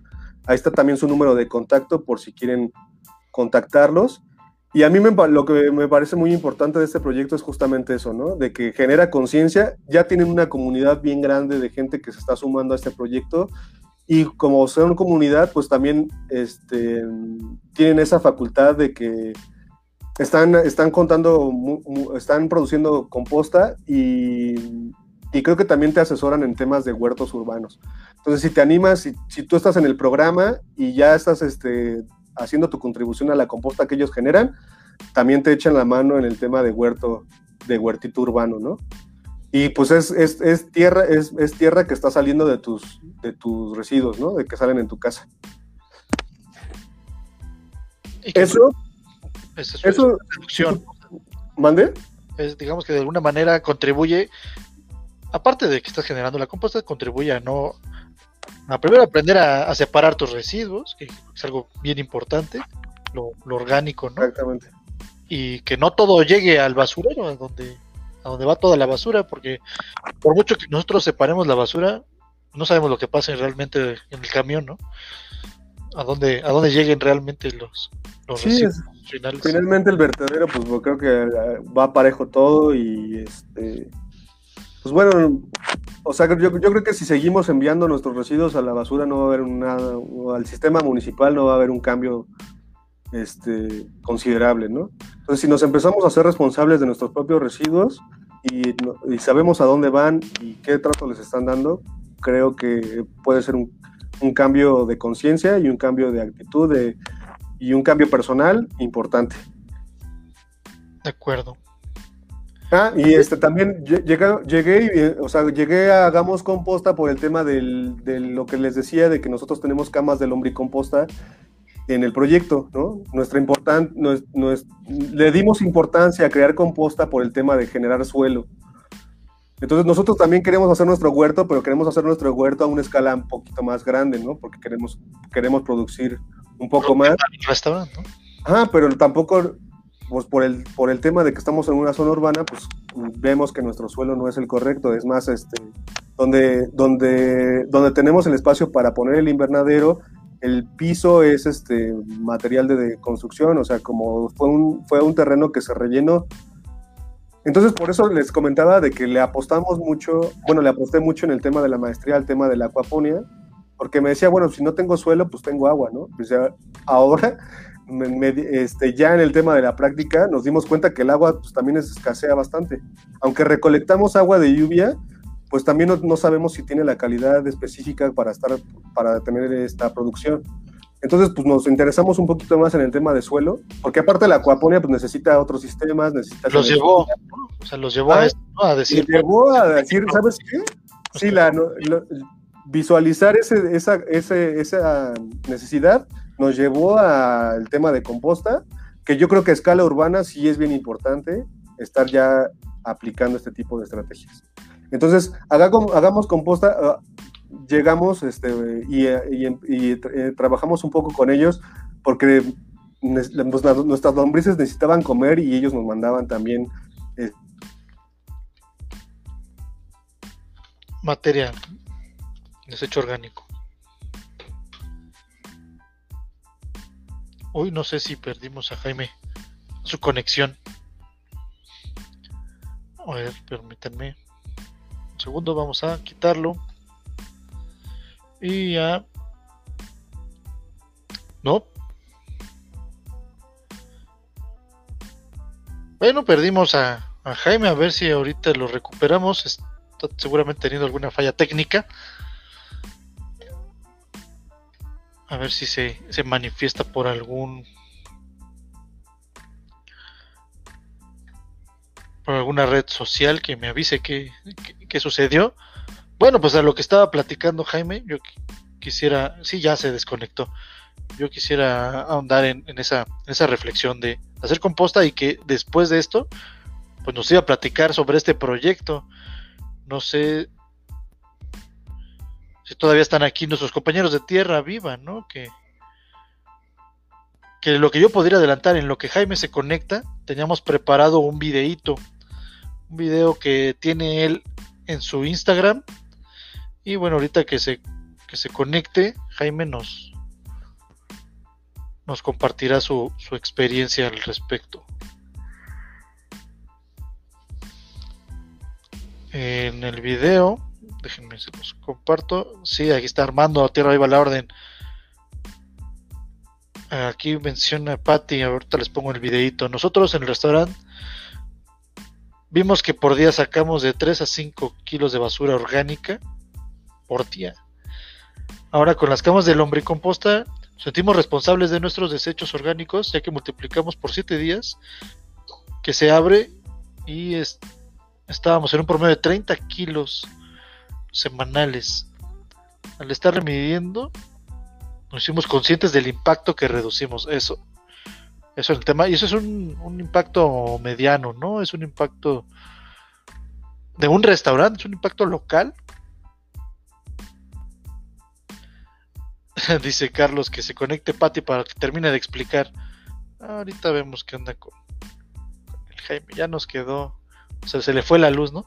Ahorita nos podría decir Pati si, qué pasó con el Jaime, con el buen Jaime. Pero les digo que mientras les puedo poner el video que tenemos acá, este es una demostración que tiene Jaime en su Instagram de Tierra Viva. supongo que lo hizo en colaboración con nuestros compañeros que están aquí presentes. Dice, compostero de bacteria. Lo malo de no, puedo ponerle sonido, entonces espero que ahorita esté para, para explicárnoslo. Compostero bacteria de tierra, de tierra viva la primera semana. Tiene un factor importante el compostero de tierra, de tierra viva que, pues ni siquiera quiero intentar explicarlo porque no lo voy a saber explicar. Jaime es el que lo tiene que explicar. Con el tema de una, de una bacteria que es para reducir los desechos. Primera semana de prueba con solo heces de perro.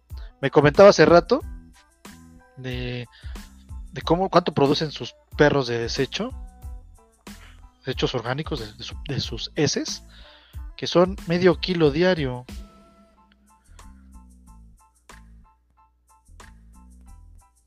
Y eso es lo que está metiendo aquí a su compostero. Este es el video, lo voy a reproducir. No, me parece que no, que no tiene sonido. No, no lo puedo reproducir con sonido, pero eso es como, como trabaja.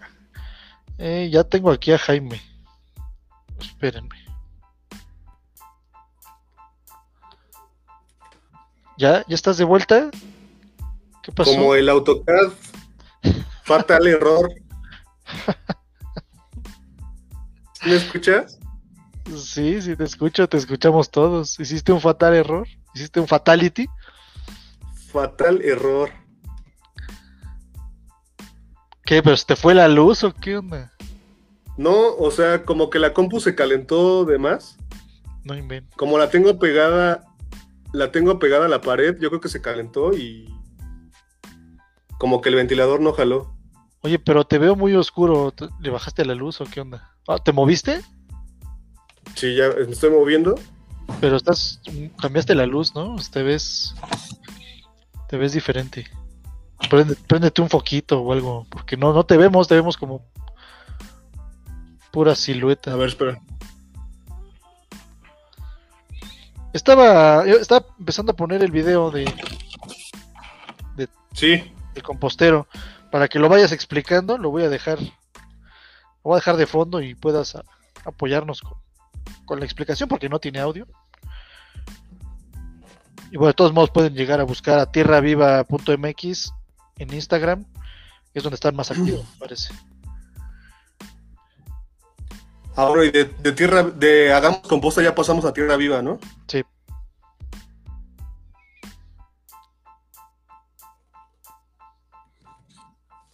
Sí, danos una, una introducción a tierra viva. Ahorita regreso a la diapositiva mientras se muestra el, pues el funcionamiento de, estos, de estas macetas, de estos botes o no sé cómo, cómo le llaman. Ya, mira, pues Tierra Viva también, también llegué a ellos justamente por estar probando el tema de compostear y este, interesarme con, e, con, eso. O sea, te das cuenta que la composta normal o regular que puedes hacer en tu casa, hay ciertos desechos que no puedes, este, no puedes agregar ¿no? a la cubeta. O no puedes compostear de manera regular. ¿Sí me escucho? Sí, sí, sí, sí, te estamos escuchando perfectamente. Entonces llegué a tierra por eh, investigando y me, compartieron este me, compartieron este compostero que utiliza una bacteria que la sacaron de las chinas y la sacaron haciendo pruebas para baños secos justamente. Y otra vez sintetizaron esta bacteria para poder degradar ese repítenos otra vez cómo funciona la bacteria, qué bacteria es, porque... Mira, es una bacteria que sintetizaron, el de las chinampas de Xochimilco. Y este, eh, justamente esta bacteria la estaban aplicando para este, eh, temas de baños secos en, en esa zona. Entonces, esta bacteria degrada heces fecales yo voy a meter manos, pero este botecito, lo que lo, ahorita lo estoy probando yo de manera personal para degradar las heces de los perros. Teníamos, o sea, yo, pues, en el tema del, proyecto tenemos también, también perros, ¿no? Entonces, los perros, este, generan alrededor o en un promedio de 250 gramos diarios de excremento.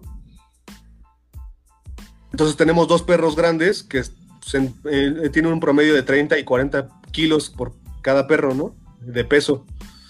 Entonces, pues sí, o sea, en promedio 250 gramos diarios sale de cada uno. Entonces tenemos medio kilo de, medio kilo de excremento de perro diario. Entonces, a mí sí me preocupaba mucho porque pues, lo juntábamos en costales y veíamos qué hacíamos con él, ¿no? Este, también lo, empezamos a mandar a, pues, al, carro del, municipio, pero nos decía, oye, ya no manches, o sea, no se puede, o sea, esto, esto ya son cantidades que, yo no manejo, ¿no? Y ya no se lo querían llevar. Y justamente estuve investigando el proceso y el, tema de, las bacterias, justamente como de este tipo, pues se, sintetiza, o sea, se come, ¿no? Se come las heces. Este compostero, principalmente lo que promociona la tierra viva, es un compostero de uso doméstico, ¿no? Tienen, tienen diferentes capacidades para de, este tipo de botes de acuerdo a tus necesidades. A este, a este bote, los beneficios que tiene es de que este, degradar muchos, muchas cosas que en una composta normal no se puede. O sea, las grasas, las grasas te dicen que no puedes este, el tema de, de carne, o sea, carne, te recomiendan que no los Este sí, este sí degrada la carne, ¿no? Entonces, justamente estos beneficios pues lo vi, lo vi muy, lo vi muy bien factible justamente para el problema que yo tenía de perros, ¿no? Yo estoy hablando de este compostero a mi, a mi, a mi, ¿cómo se llama? A mi experiencia personal. Entonces yo creo que si este, estamos dando tanto desperdicio al, a, a, los sistemas municipales, pues deberíamos también de hacernos cargo, y si ya tenemos perros y somos, y si, y si somos amantes de los perros, pues a también hacernos cargos de sus de sus desechos y pues no mandarlos al sistema municipal y mejor compostearlo, ¿no? Entonces, ahorita ya tenemos un mes probando, probando este compostero con puras heces de perro y ha funcionado bastante bien. Este, recién ya tuvimos un video porque llegó la asesoría técnica de Tierra Viva. Cuando tú contratas, cuando tú adquieres el compostero de Tierra Viva, también tienes un seguimiento técnico, que eso también está muy bueno que me gustó bastante, porque yo les decía, oye, pues sí, pero yo lo necesito para esto. ¿Cómo lo ves? Me dice, sí, pues sí se puede, nosotros te, vamos a echar la mano y te damos el seguimiento. Va. Pues entonces ahorita lo que hicimos fue sacarlo, lo que ya teníamos un mes acumulado en este composto, ya aplicándole como ellos, como ellos me enseñaron la bacteria y el alimento y demás. Este, este, este, el día de hoy sacamos todo lo que tenía el compostero y vimos, a ver, pues cómo está trabajando. Y en verdad, impresionante de que aunque son puras heces y de material seco estamos utilizando hojas de las, de las, que, las que tenemos ahí, de los árboles frutales, pues ha trabajado bastante bien. No se, no se percibe el olor así de las heces. Tampoco tenemos problemas de moscas. Llega haber unas larvas de justamente de mosca pero que se pueden controlar con ciertas actividades, o sea, ciertas cosillas o ciertos cambios que hace rápido y que tampoco tanto trabajo y que y, este, se controlan bien con la seguridad técnica de, tierra viva, ¿no? Que también están bien al pendiente, cada vez que tú compras tu, compostero, ellos están al pendiente de qué lo necesitas, qué es lo que te hace falta y Una pregunta. Entonces, como te decía, a mí lo que, lo que me voló la cabeza fue eso, de que ese compostero pudiera eh, degradar ese, ese perro. ¿Cuánto tiempo tardaste? Lo vamos a seguir probando porque se tiene que completar un ciclo de ocho semanas. Que, porque como le estamos metiendo comida que pues la bacteria pues obviamente le va a costar un poquito más degradar, va a ir a un proceso de ocho semanas y este, y pues lo vamos a seguir, lo vamos a seguir probando. Yo voy a seguir documentando y subiendo los videos a Instagram para que ustedes puedan constatar de que eh, esta tecnología, aunque pues, se ve un poquito pues simple, pues funciona bastante bien, ¿no? O sea, yo creo que el, el, punch o la fuerza que tiene justamente este proyecto es la, sintetizar la bacteria y que, te, y que ellos te la dosifican y te, te dicen cómo aplicarla y cada cuánto y qué, y qué acciones tener. Sí, sí, allí va, en eso iba mi pregunta de, pero ya sí lo respondiste después, lo de las ocho semanas. Bueno, hay ciclos, ¿no? O sea, depende de, de los usos que les des, ¿no? Y depende el, si le vas a meter heces o con residuos de comida, ese tipo de cosas, pues supongo que ahí Tierra Viva te asesora y te dice, no, pues tienes que llenar el ciclo o hacer un ciclo de ciertas semanas para después, pues ya tener tu composta, ¿no? Porque ese es, el objetivo general. sí, ahorita el, después de que ya la composta trabajó tres meses, tú ya puedes ir sacando y tu, tu, composta de tu, de tu botecito.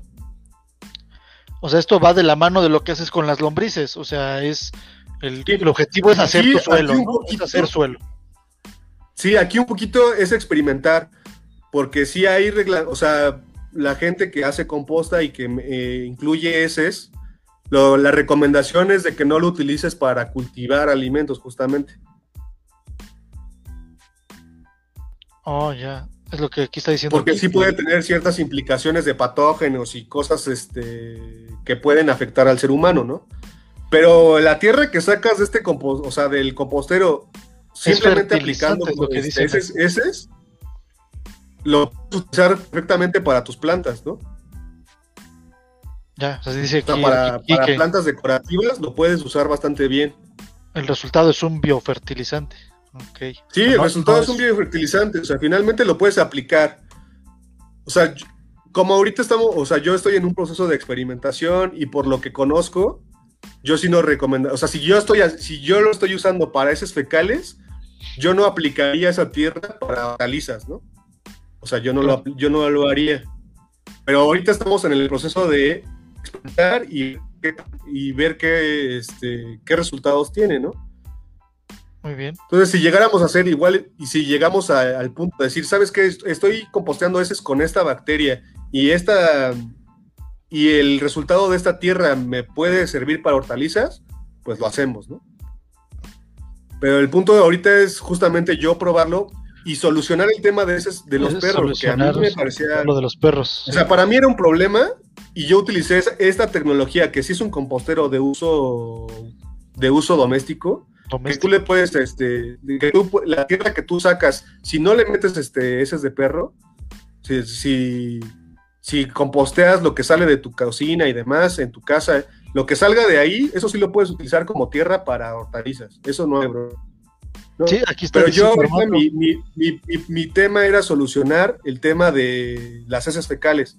Y por lo que he visto y por lo que, y por lo que he experimentado con este compostero, funciona de maravilla ya yo creo que la gente que se interese por esto, por este compostero, si le interesa para ese, si le interesa para su casa, pónganse en contacto con Armando y con Enrique. Ahí aparece su contacto en la información este, que coloqué.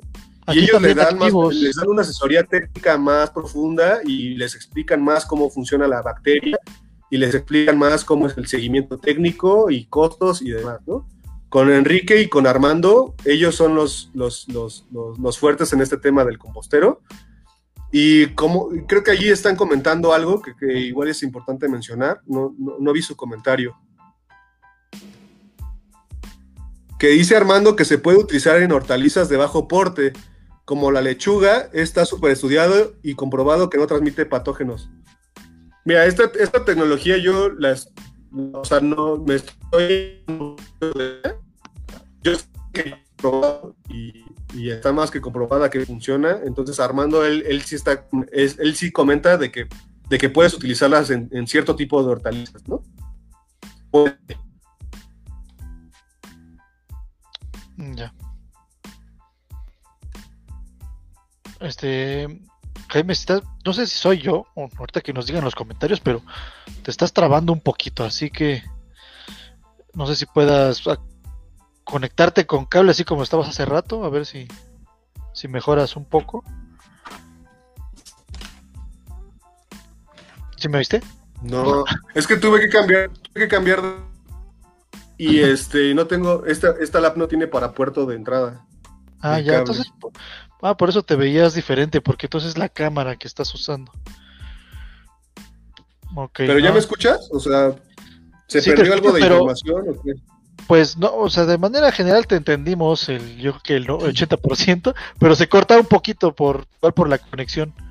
Dice Carlos, si te escuchabas como robot, sí, a veces te medio te ponías robótico. Bueno, pues ya casi acabamos. Si revive tu Sí. compu, me avisas y hacemos cambio. Ok, déjalo intento. Ok. Y bueno, como decía Ah, Jaime, sí, sí, sí. los Ajá. sí, para pues para terminar con el comercial de Tierra Viva. Pues aquí están Armando y están Enrique para para cualquier duda, sus teléfonos, aquí están en Facebook, si ustedes los ven en los comentarios, pues ahí mándenles una solicitud o sus dudas sobre costos y ese tipo de temas específicos sobre esta esta tecnología de composta. A mí me parece bien interesante esto que sea Jaime de liberar, liberarte de esto de los perros, de este problema que también me pasó, tuve un perro muy grande y de desechos era impresionante.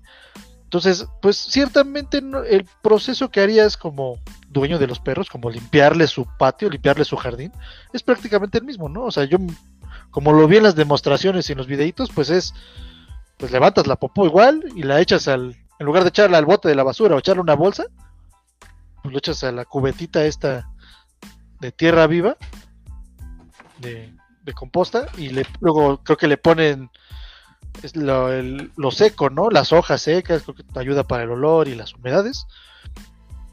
Y ya, o sea, y al final pues tendrá un ciclo. Y pues para los que tenemos o tuvimos perros grandes, pues creo que hasta de cierta manera estamos acostumbrados a, a los olores fuertes de heces de perro. y, y llega un punto en el que, bueno, tú lo dijiste ahorita, ¿no? O sea, ya el, el olor es muchísimo menos o, o prácticamente nulo. Y eso es una super ganancia para. Y más en, en- en casas medianas chicas, ¿no? Que, que los olores de los heces de los perros se meten hasta la cocina. Sí, o sea, no, no es el, no es el, no es el objetivo, ¿no? de- del- del compostero que está ofreciendo No, Tierra pero así como lo, lo lo platicas tú de tu experiencia, pues Ajá, pero, pero para mí sí me ha funcionado bastante bien para, para ocuparme de ese, de ese residuo. ¿no? O sea, creo que sí este, es una buena herramienta. Pues, si, si ya tienes otro, otro proceso de compostar o, o es más, si te interesa generar tu propio suelo, pues obviamente es, es el, el sistema, el del botecito, en verdad es, este, no es complicado, es muy amistoso y pues no requiere mucho trabajo, nada más es mover, este, aplicar bacteria y poner material seco. Y así, este, pues la verdad es muy y también es un proceso de composta, pues que la, la- la chamba la hace la bacteria, ¿no? Entonces, si para un uso doméstico está bastante bien. súper. Eso nos va a llevar a a otro tema para cerrar con esto de pues de tu de tu experiencia en el tema sustentable, ¿no? Del, proyecto personal de agricultura urbana. Está el tema de cuatro Gaia y de terrenales, Jaime. Venos contando de- Sí. de estos dos temas. Mira, cuatro, cuatro ahí también me acerqué a ellos cuando yo a, a hacer el tema de las lombrices. Espero escucharme mejor. No, sigues robot. ¿Sí- ¿Se sigue trabando? pues cuando agarras vuelo te empiezas un poco robótico. No, no pregunto cómo. No, no, Fatal este, error. Estoy en eso. ¿Ya me escucha? sí, sí te escucho. Pues habla despacito y igual y no te trabas. Bueno, este, de, de cuatro Gaia, yo llegué con ellos experimentando con el tema de las lombrices. Entonces, Gaia también te ofrece un modulito chiquito. Este. de- y te el tema de con el uso de las lombrices. el tema de las lombrices es un poquito este, más amistoso porque hay un montón de cosas que puedes aprovechar. De la lombriz sacas y que el tu ¿cómo se llama? El líquido que tiene que va generando tu composta y que va cayendo como residuo. Esto también se, genera un biofertilizante y también lo puedes aplicar pues para, para muchos usos, ¿no? En el tema de, del suelo, pues también lo puedes usar. O sea, el, tema de lo que sale de agua y lo que sale de tierra, de la lombriz, lombriz en este caso, pues lo que te ayuda mucho es a comerte todo lo que, todos tus desechos de residuos de casa, pues toda la lombriz se encarga de eso, ¿no? Como la bacteria en el caso de tierra viva, en este caso el, el ser vivo que nos está ayudando es la. Entonces, Gaia es un proyecto de una, de una amiga de la, de la, secundaria justamente que pues, también le interesa el tema ambiental y que también está bien interesante porque van y les interesa el costeo y del lombricomposta. Ella, ella les puede dar mucha asesoría y también su modulito está bien fácil de, de colocar en casa y de, y de estar este, tratando tus residuos.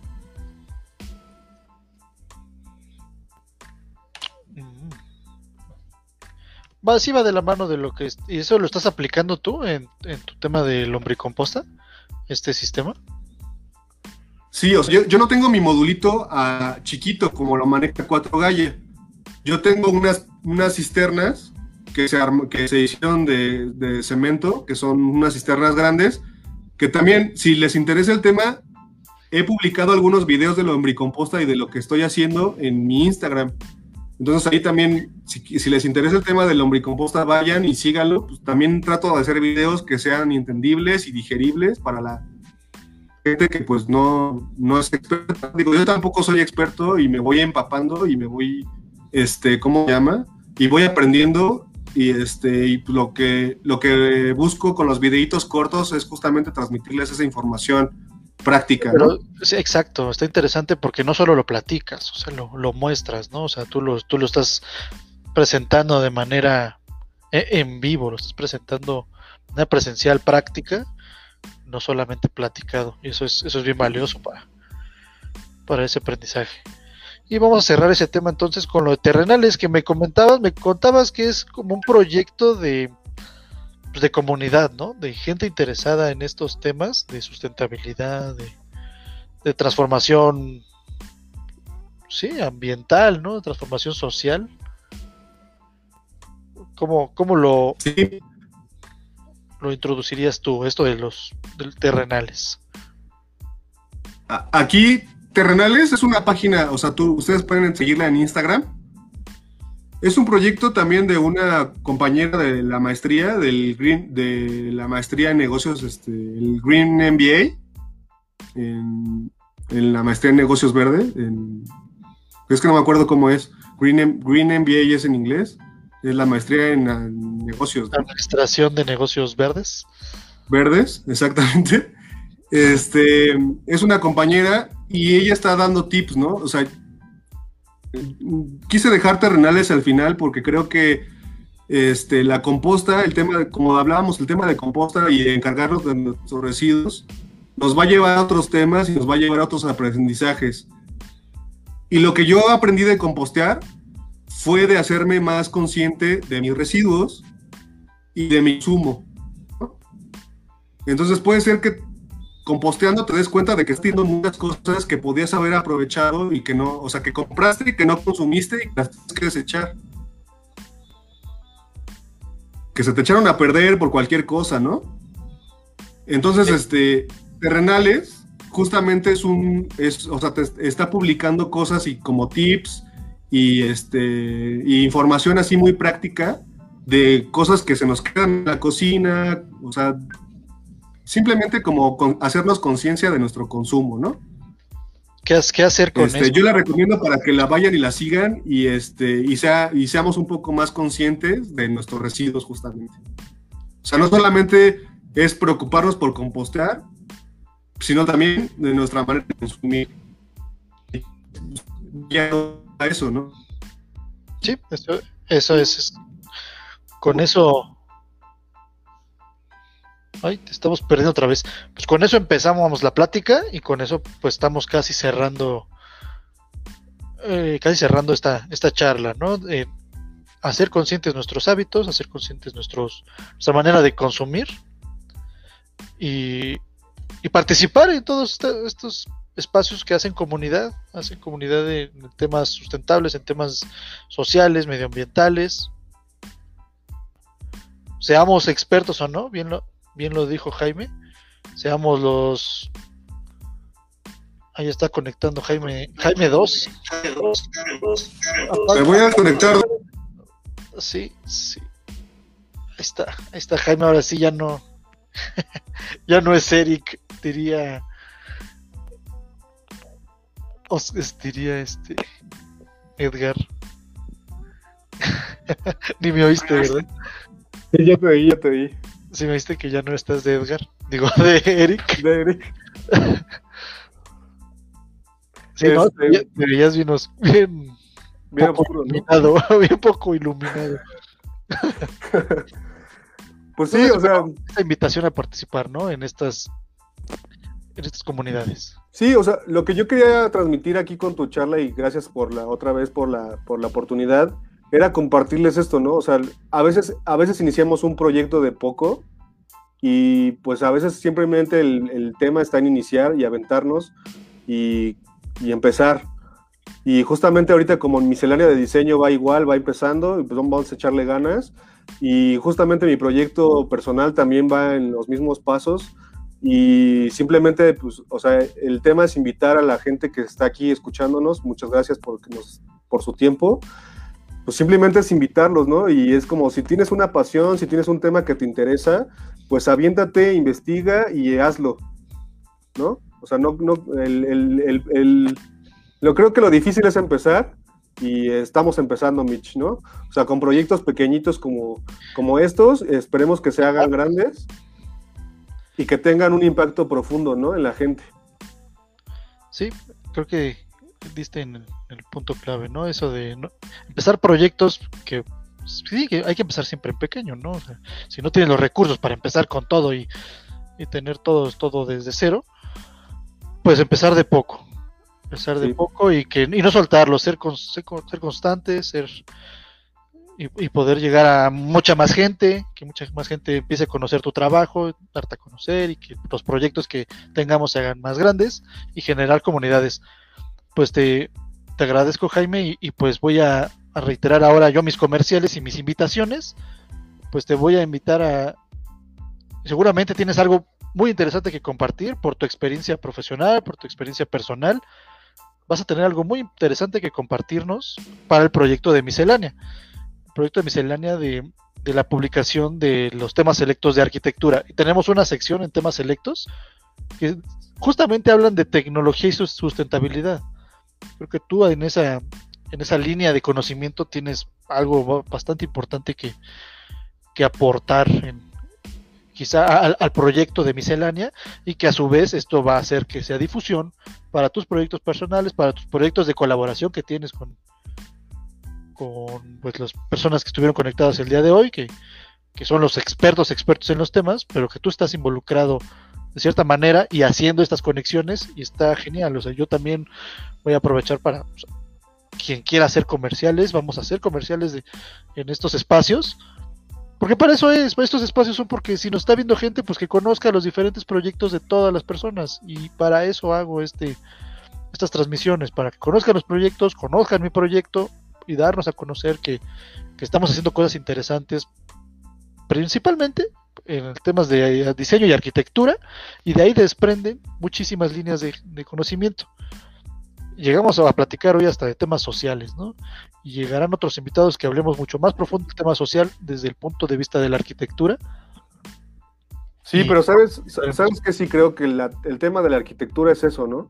O sea, nos involucramos, nos involucramos en, o sea, no solamente es construir una, o, hacer una obra, sino que vemos gente, vemos tecnología, vemos materiales, vemos procesos, vemos a medio ambiente, Creo que arquitectura es una carrera muy, muy extensa y nuestra labor está ahí, ¿no? En hacerlo, hacerlo consciente a la gente que no estudió nuestra carrera, hacer consciente de eso, ¿no? De que un arquitecto no solamente ve que las cosas queden bonitas y que no se caigan, ¿no? Sí, ¿no? Y de hecho, hoy estamos haciendo arquitectura, ¿no? Así, justamente. Justamente en este momento. Sí, y que, o sea, yo me metí al tema de la composta siendo arquitecto, ¿no? Entonces, ¿cuál es el tema? este, yo creo que no, o sea, dedicarte a algo que, te apasiona no te hace menos o más arquitecto, ¿no? no este, si no, si yo no estoy este, en contacto con, o, o, no estoy, bueno, sigo, sigo haciendo arquitectura, obviamente, pero pues a mí me apasiona este tema de hacer suelo porque el suelo pues tampoco no deja de ser un tema que es independiente de la arquitectura, ¿no? O sea, nos está ligado. Pues, ¿Dónde nos desplantamos? En el suelo, ¿no? O sea, ¿dónde desplantamos las obras del suelo? O sea, tenemos que saber cómo se integra, cómo se conforma, sus características mecánicas, sus, capacidades de carga. O sea, son, son, son elementos que no nos, no nos tienen que ser ajenos, ¿no? Y lo ideal sería cómo hacemos un proyecto menos impactante al suelo que puede que era antes productivo, ¿no? Porque la, ciudad crece a las zonas este, externas y nos estamos comiendo las zonas productivas y entonces pues, ¿qué va a pasar? Están alejando, las zonas productivas se alejan y se alejan cada vez más, ¿no? Estamos, estamos llevando a las orillas. Es, es muy interesante todos estos temas y bueno, creo que a los que nos gusta la arquitectura, sin necesidad de ser expertos en todos los temas, pues nos puede apasionar todo esto, ¿no? Nos puede interesar y, poner nuestro granito de arena, aunque no seamos arquitectos. O sea, esto es, este tema es, totalmente para el público en general, o sea, es poner nuestra, hacer nuestra aportación a, a este tema que todos estamos, todos estamos involucrados, todos estamos en el mismo barco, todos estamos aportando positiva y negativamente a lo que estamos viviendo.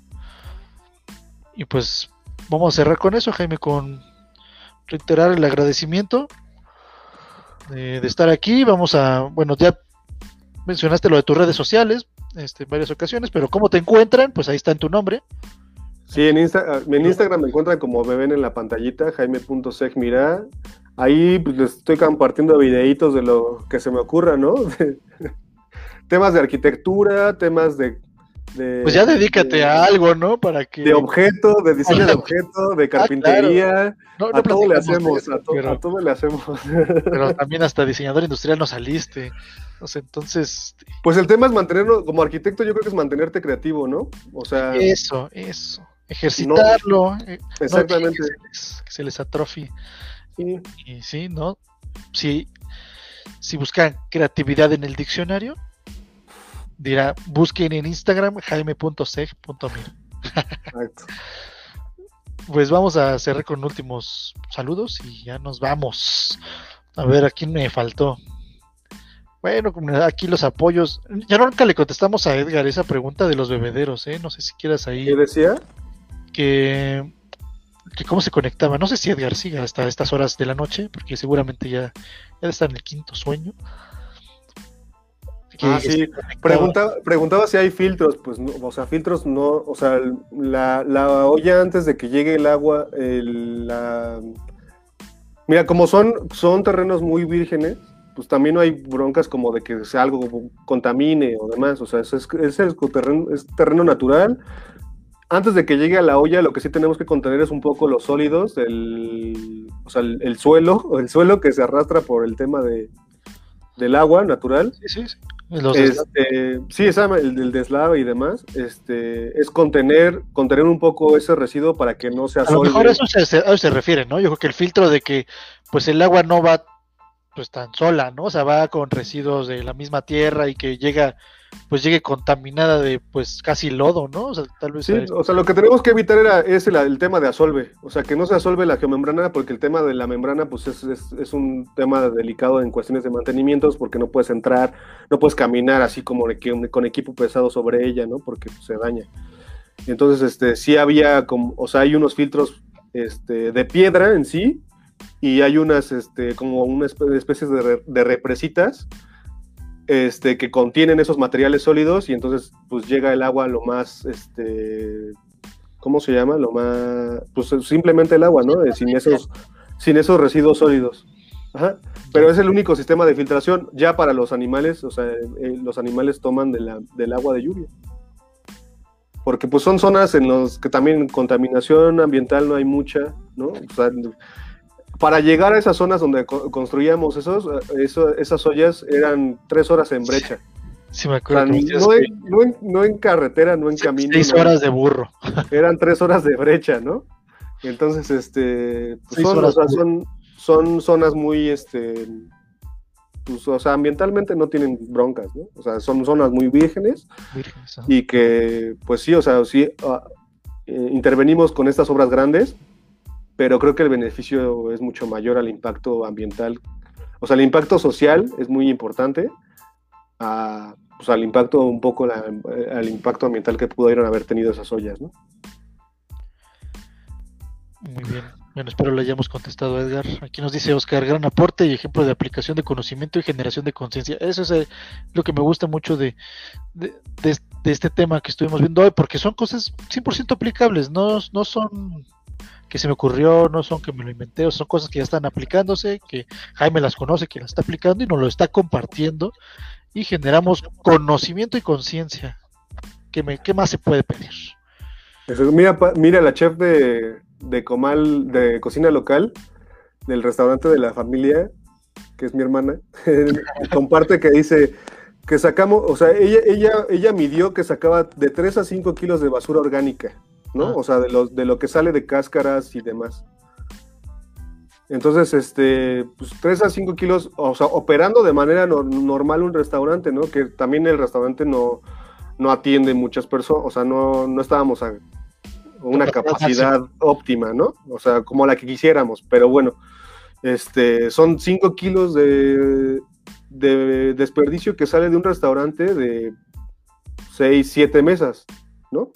Entonces ahora imagínate un restaurante de cadena grande, un este, o sea, un restaurante que tiene mucho más comensales por día.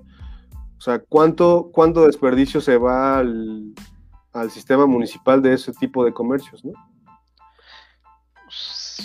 Por eso está importante, interesante lo que decía señora Patricia, de que les piden la bitácora, ¿no? De consumo Sí, pues eso es la gente lo que, lo que esperemos que toda la gente que aplique esa normativa, ¿no? Que lo haga. Este, y que lo respete. Entonces, pues, la invitación es a eso. Después se burlaron, se burlaron de tu fatal error. Ah, sí. Luego cuando regresaste ya te parecías a Eric.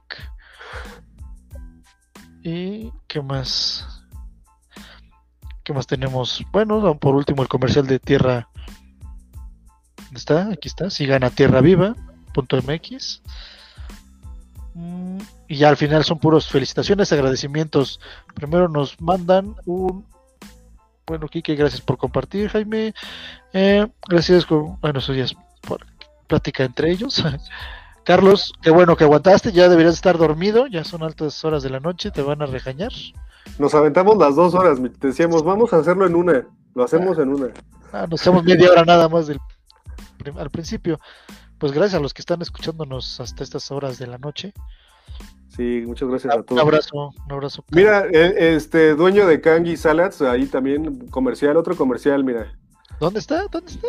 Kangi Salads ah, menciona que él saca 8 kilos de residuo diario, ¿no? Entonces, pues es un negocio de ensaladas pequeñito, o sea, también no es como la gran franquicia, ¿no? Es un, es un, ah, es un negocio de ensaladas en el centro, pues que tiene su cartera de clientes ya por el esfuerzo, pero bueno, 8, kilos diarios. 8 kilos.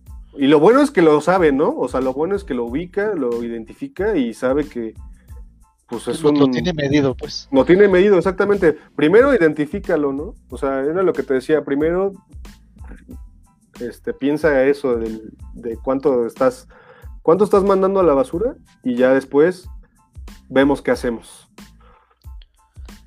Gracias Armando. Gracias, nos manda felicitaciones y agradecimientos. Gracias Marisa. Ratona, gracias por compartir conocimiento. Bueno, gracias Jaime, porque hoy yo nada más estuve aquí coordinando que no se pasara de echar a tres horas, para echarnos nada más dos. Saludos, el buen Apo. Saludos, saludos. Eh, José Montes de Oca, gracias Jaime por tus comentarios. cambiar, hay que cambiarnos el chip, ¿no? Y que gracias. Deliciosas ensaladas, sí, hay que hacer comercial a Kangi Salads. Ya saben, podemos poner aquí un logo de Kangi Salads. Patrocinadores, por favor. Pero era justamente lo que mencionábamos, ¿no? Hacer, hacer comunidad y hacer sinergia y ver cómo nos ayudamos unos a los otros. hay que hacer, hay que, voy a poner mi, mi póster de patrocinadores. Que es toda, es toda la intención del networking de miscelánea de diseño, ¿no? Sí. Hacer Justamente conectar. cuando presenté el proyecto hace cuatro semanas, sí, este ya es la cuarta semana, yo decía, pues siempre Cowork, mi página viejita, se quedó con esas ganas, ¿no? De, de coworking, de trabajo colaborativo entre disciplinas, entre compañeros, amigos, conocidos, de conocidos, y, creo que Miscelánea lo está logrando. Me da tristeza por Cowork, Cowork, porque le hubiera gustado ver crecerlo así, pero Cowork se convirtió en mis cursos. Entonces dije, no, ya no puedo usar la imagen de Cowork para esto, ¿no? Entonces, miscelánea parece que lo está haciendo bien.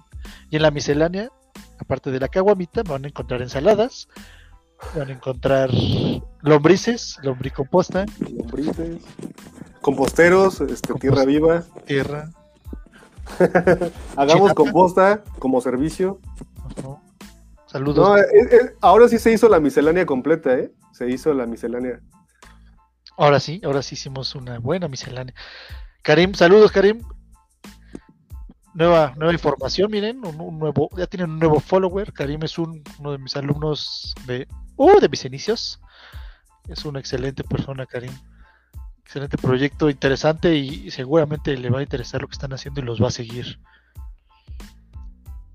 Pues bueno, pues muchas gracias, Jaime. Vamos a despedirnos con eso, ya que ya pasan de las 10, ya vámonos a echar un cafecito y a dormir. No se olviden de seguir a Miscelánea de Diseño para que gane fuerza y compartirla, porfa. O sea, compartan este proyecto que creo que necesitamos que nos hablen de cosas posiblemente técnicas de una manera más este, de una manera más digerible y justamente Miscelánea se, se, está ocupando de eso. Vamos, estamos haciendo nuestro esfuerzo. Vamos a cerrar con nuestro videíto de despedida y nos vemos la próxima semana. Muchas gracias a todos.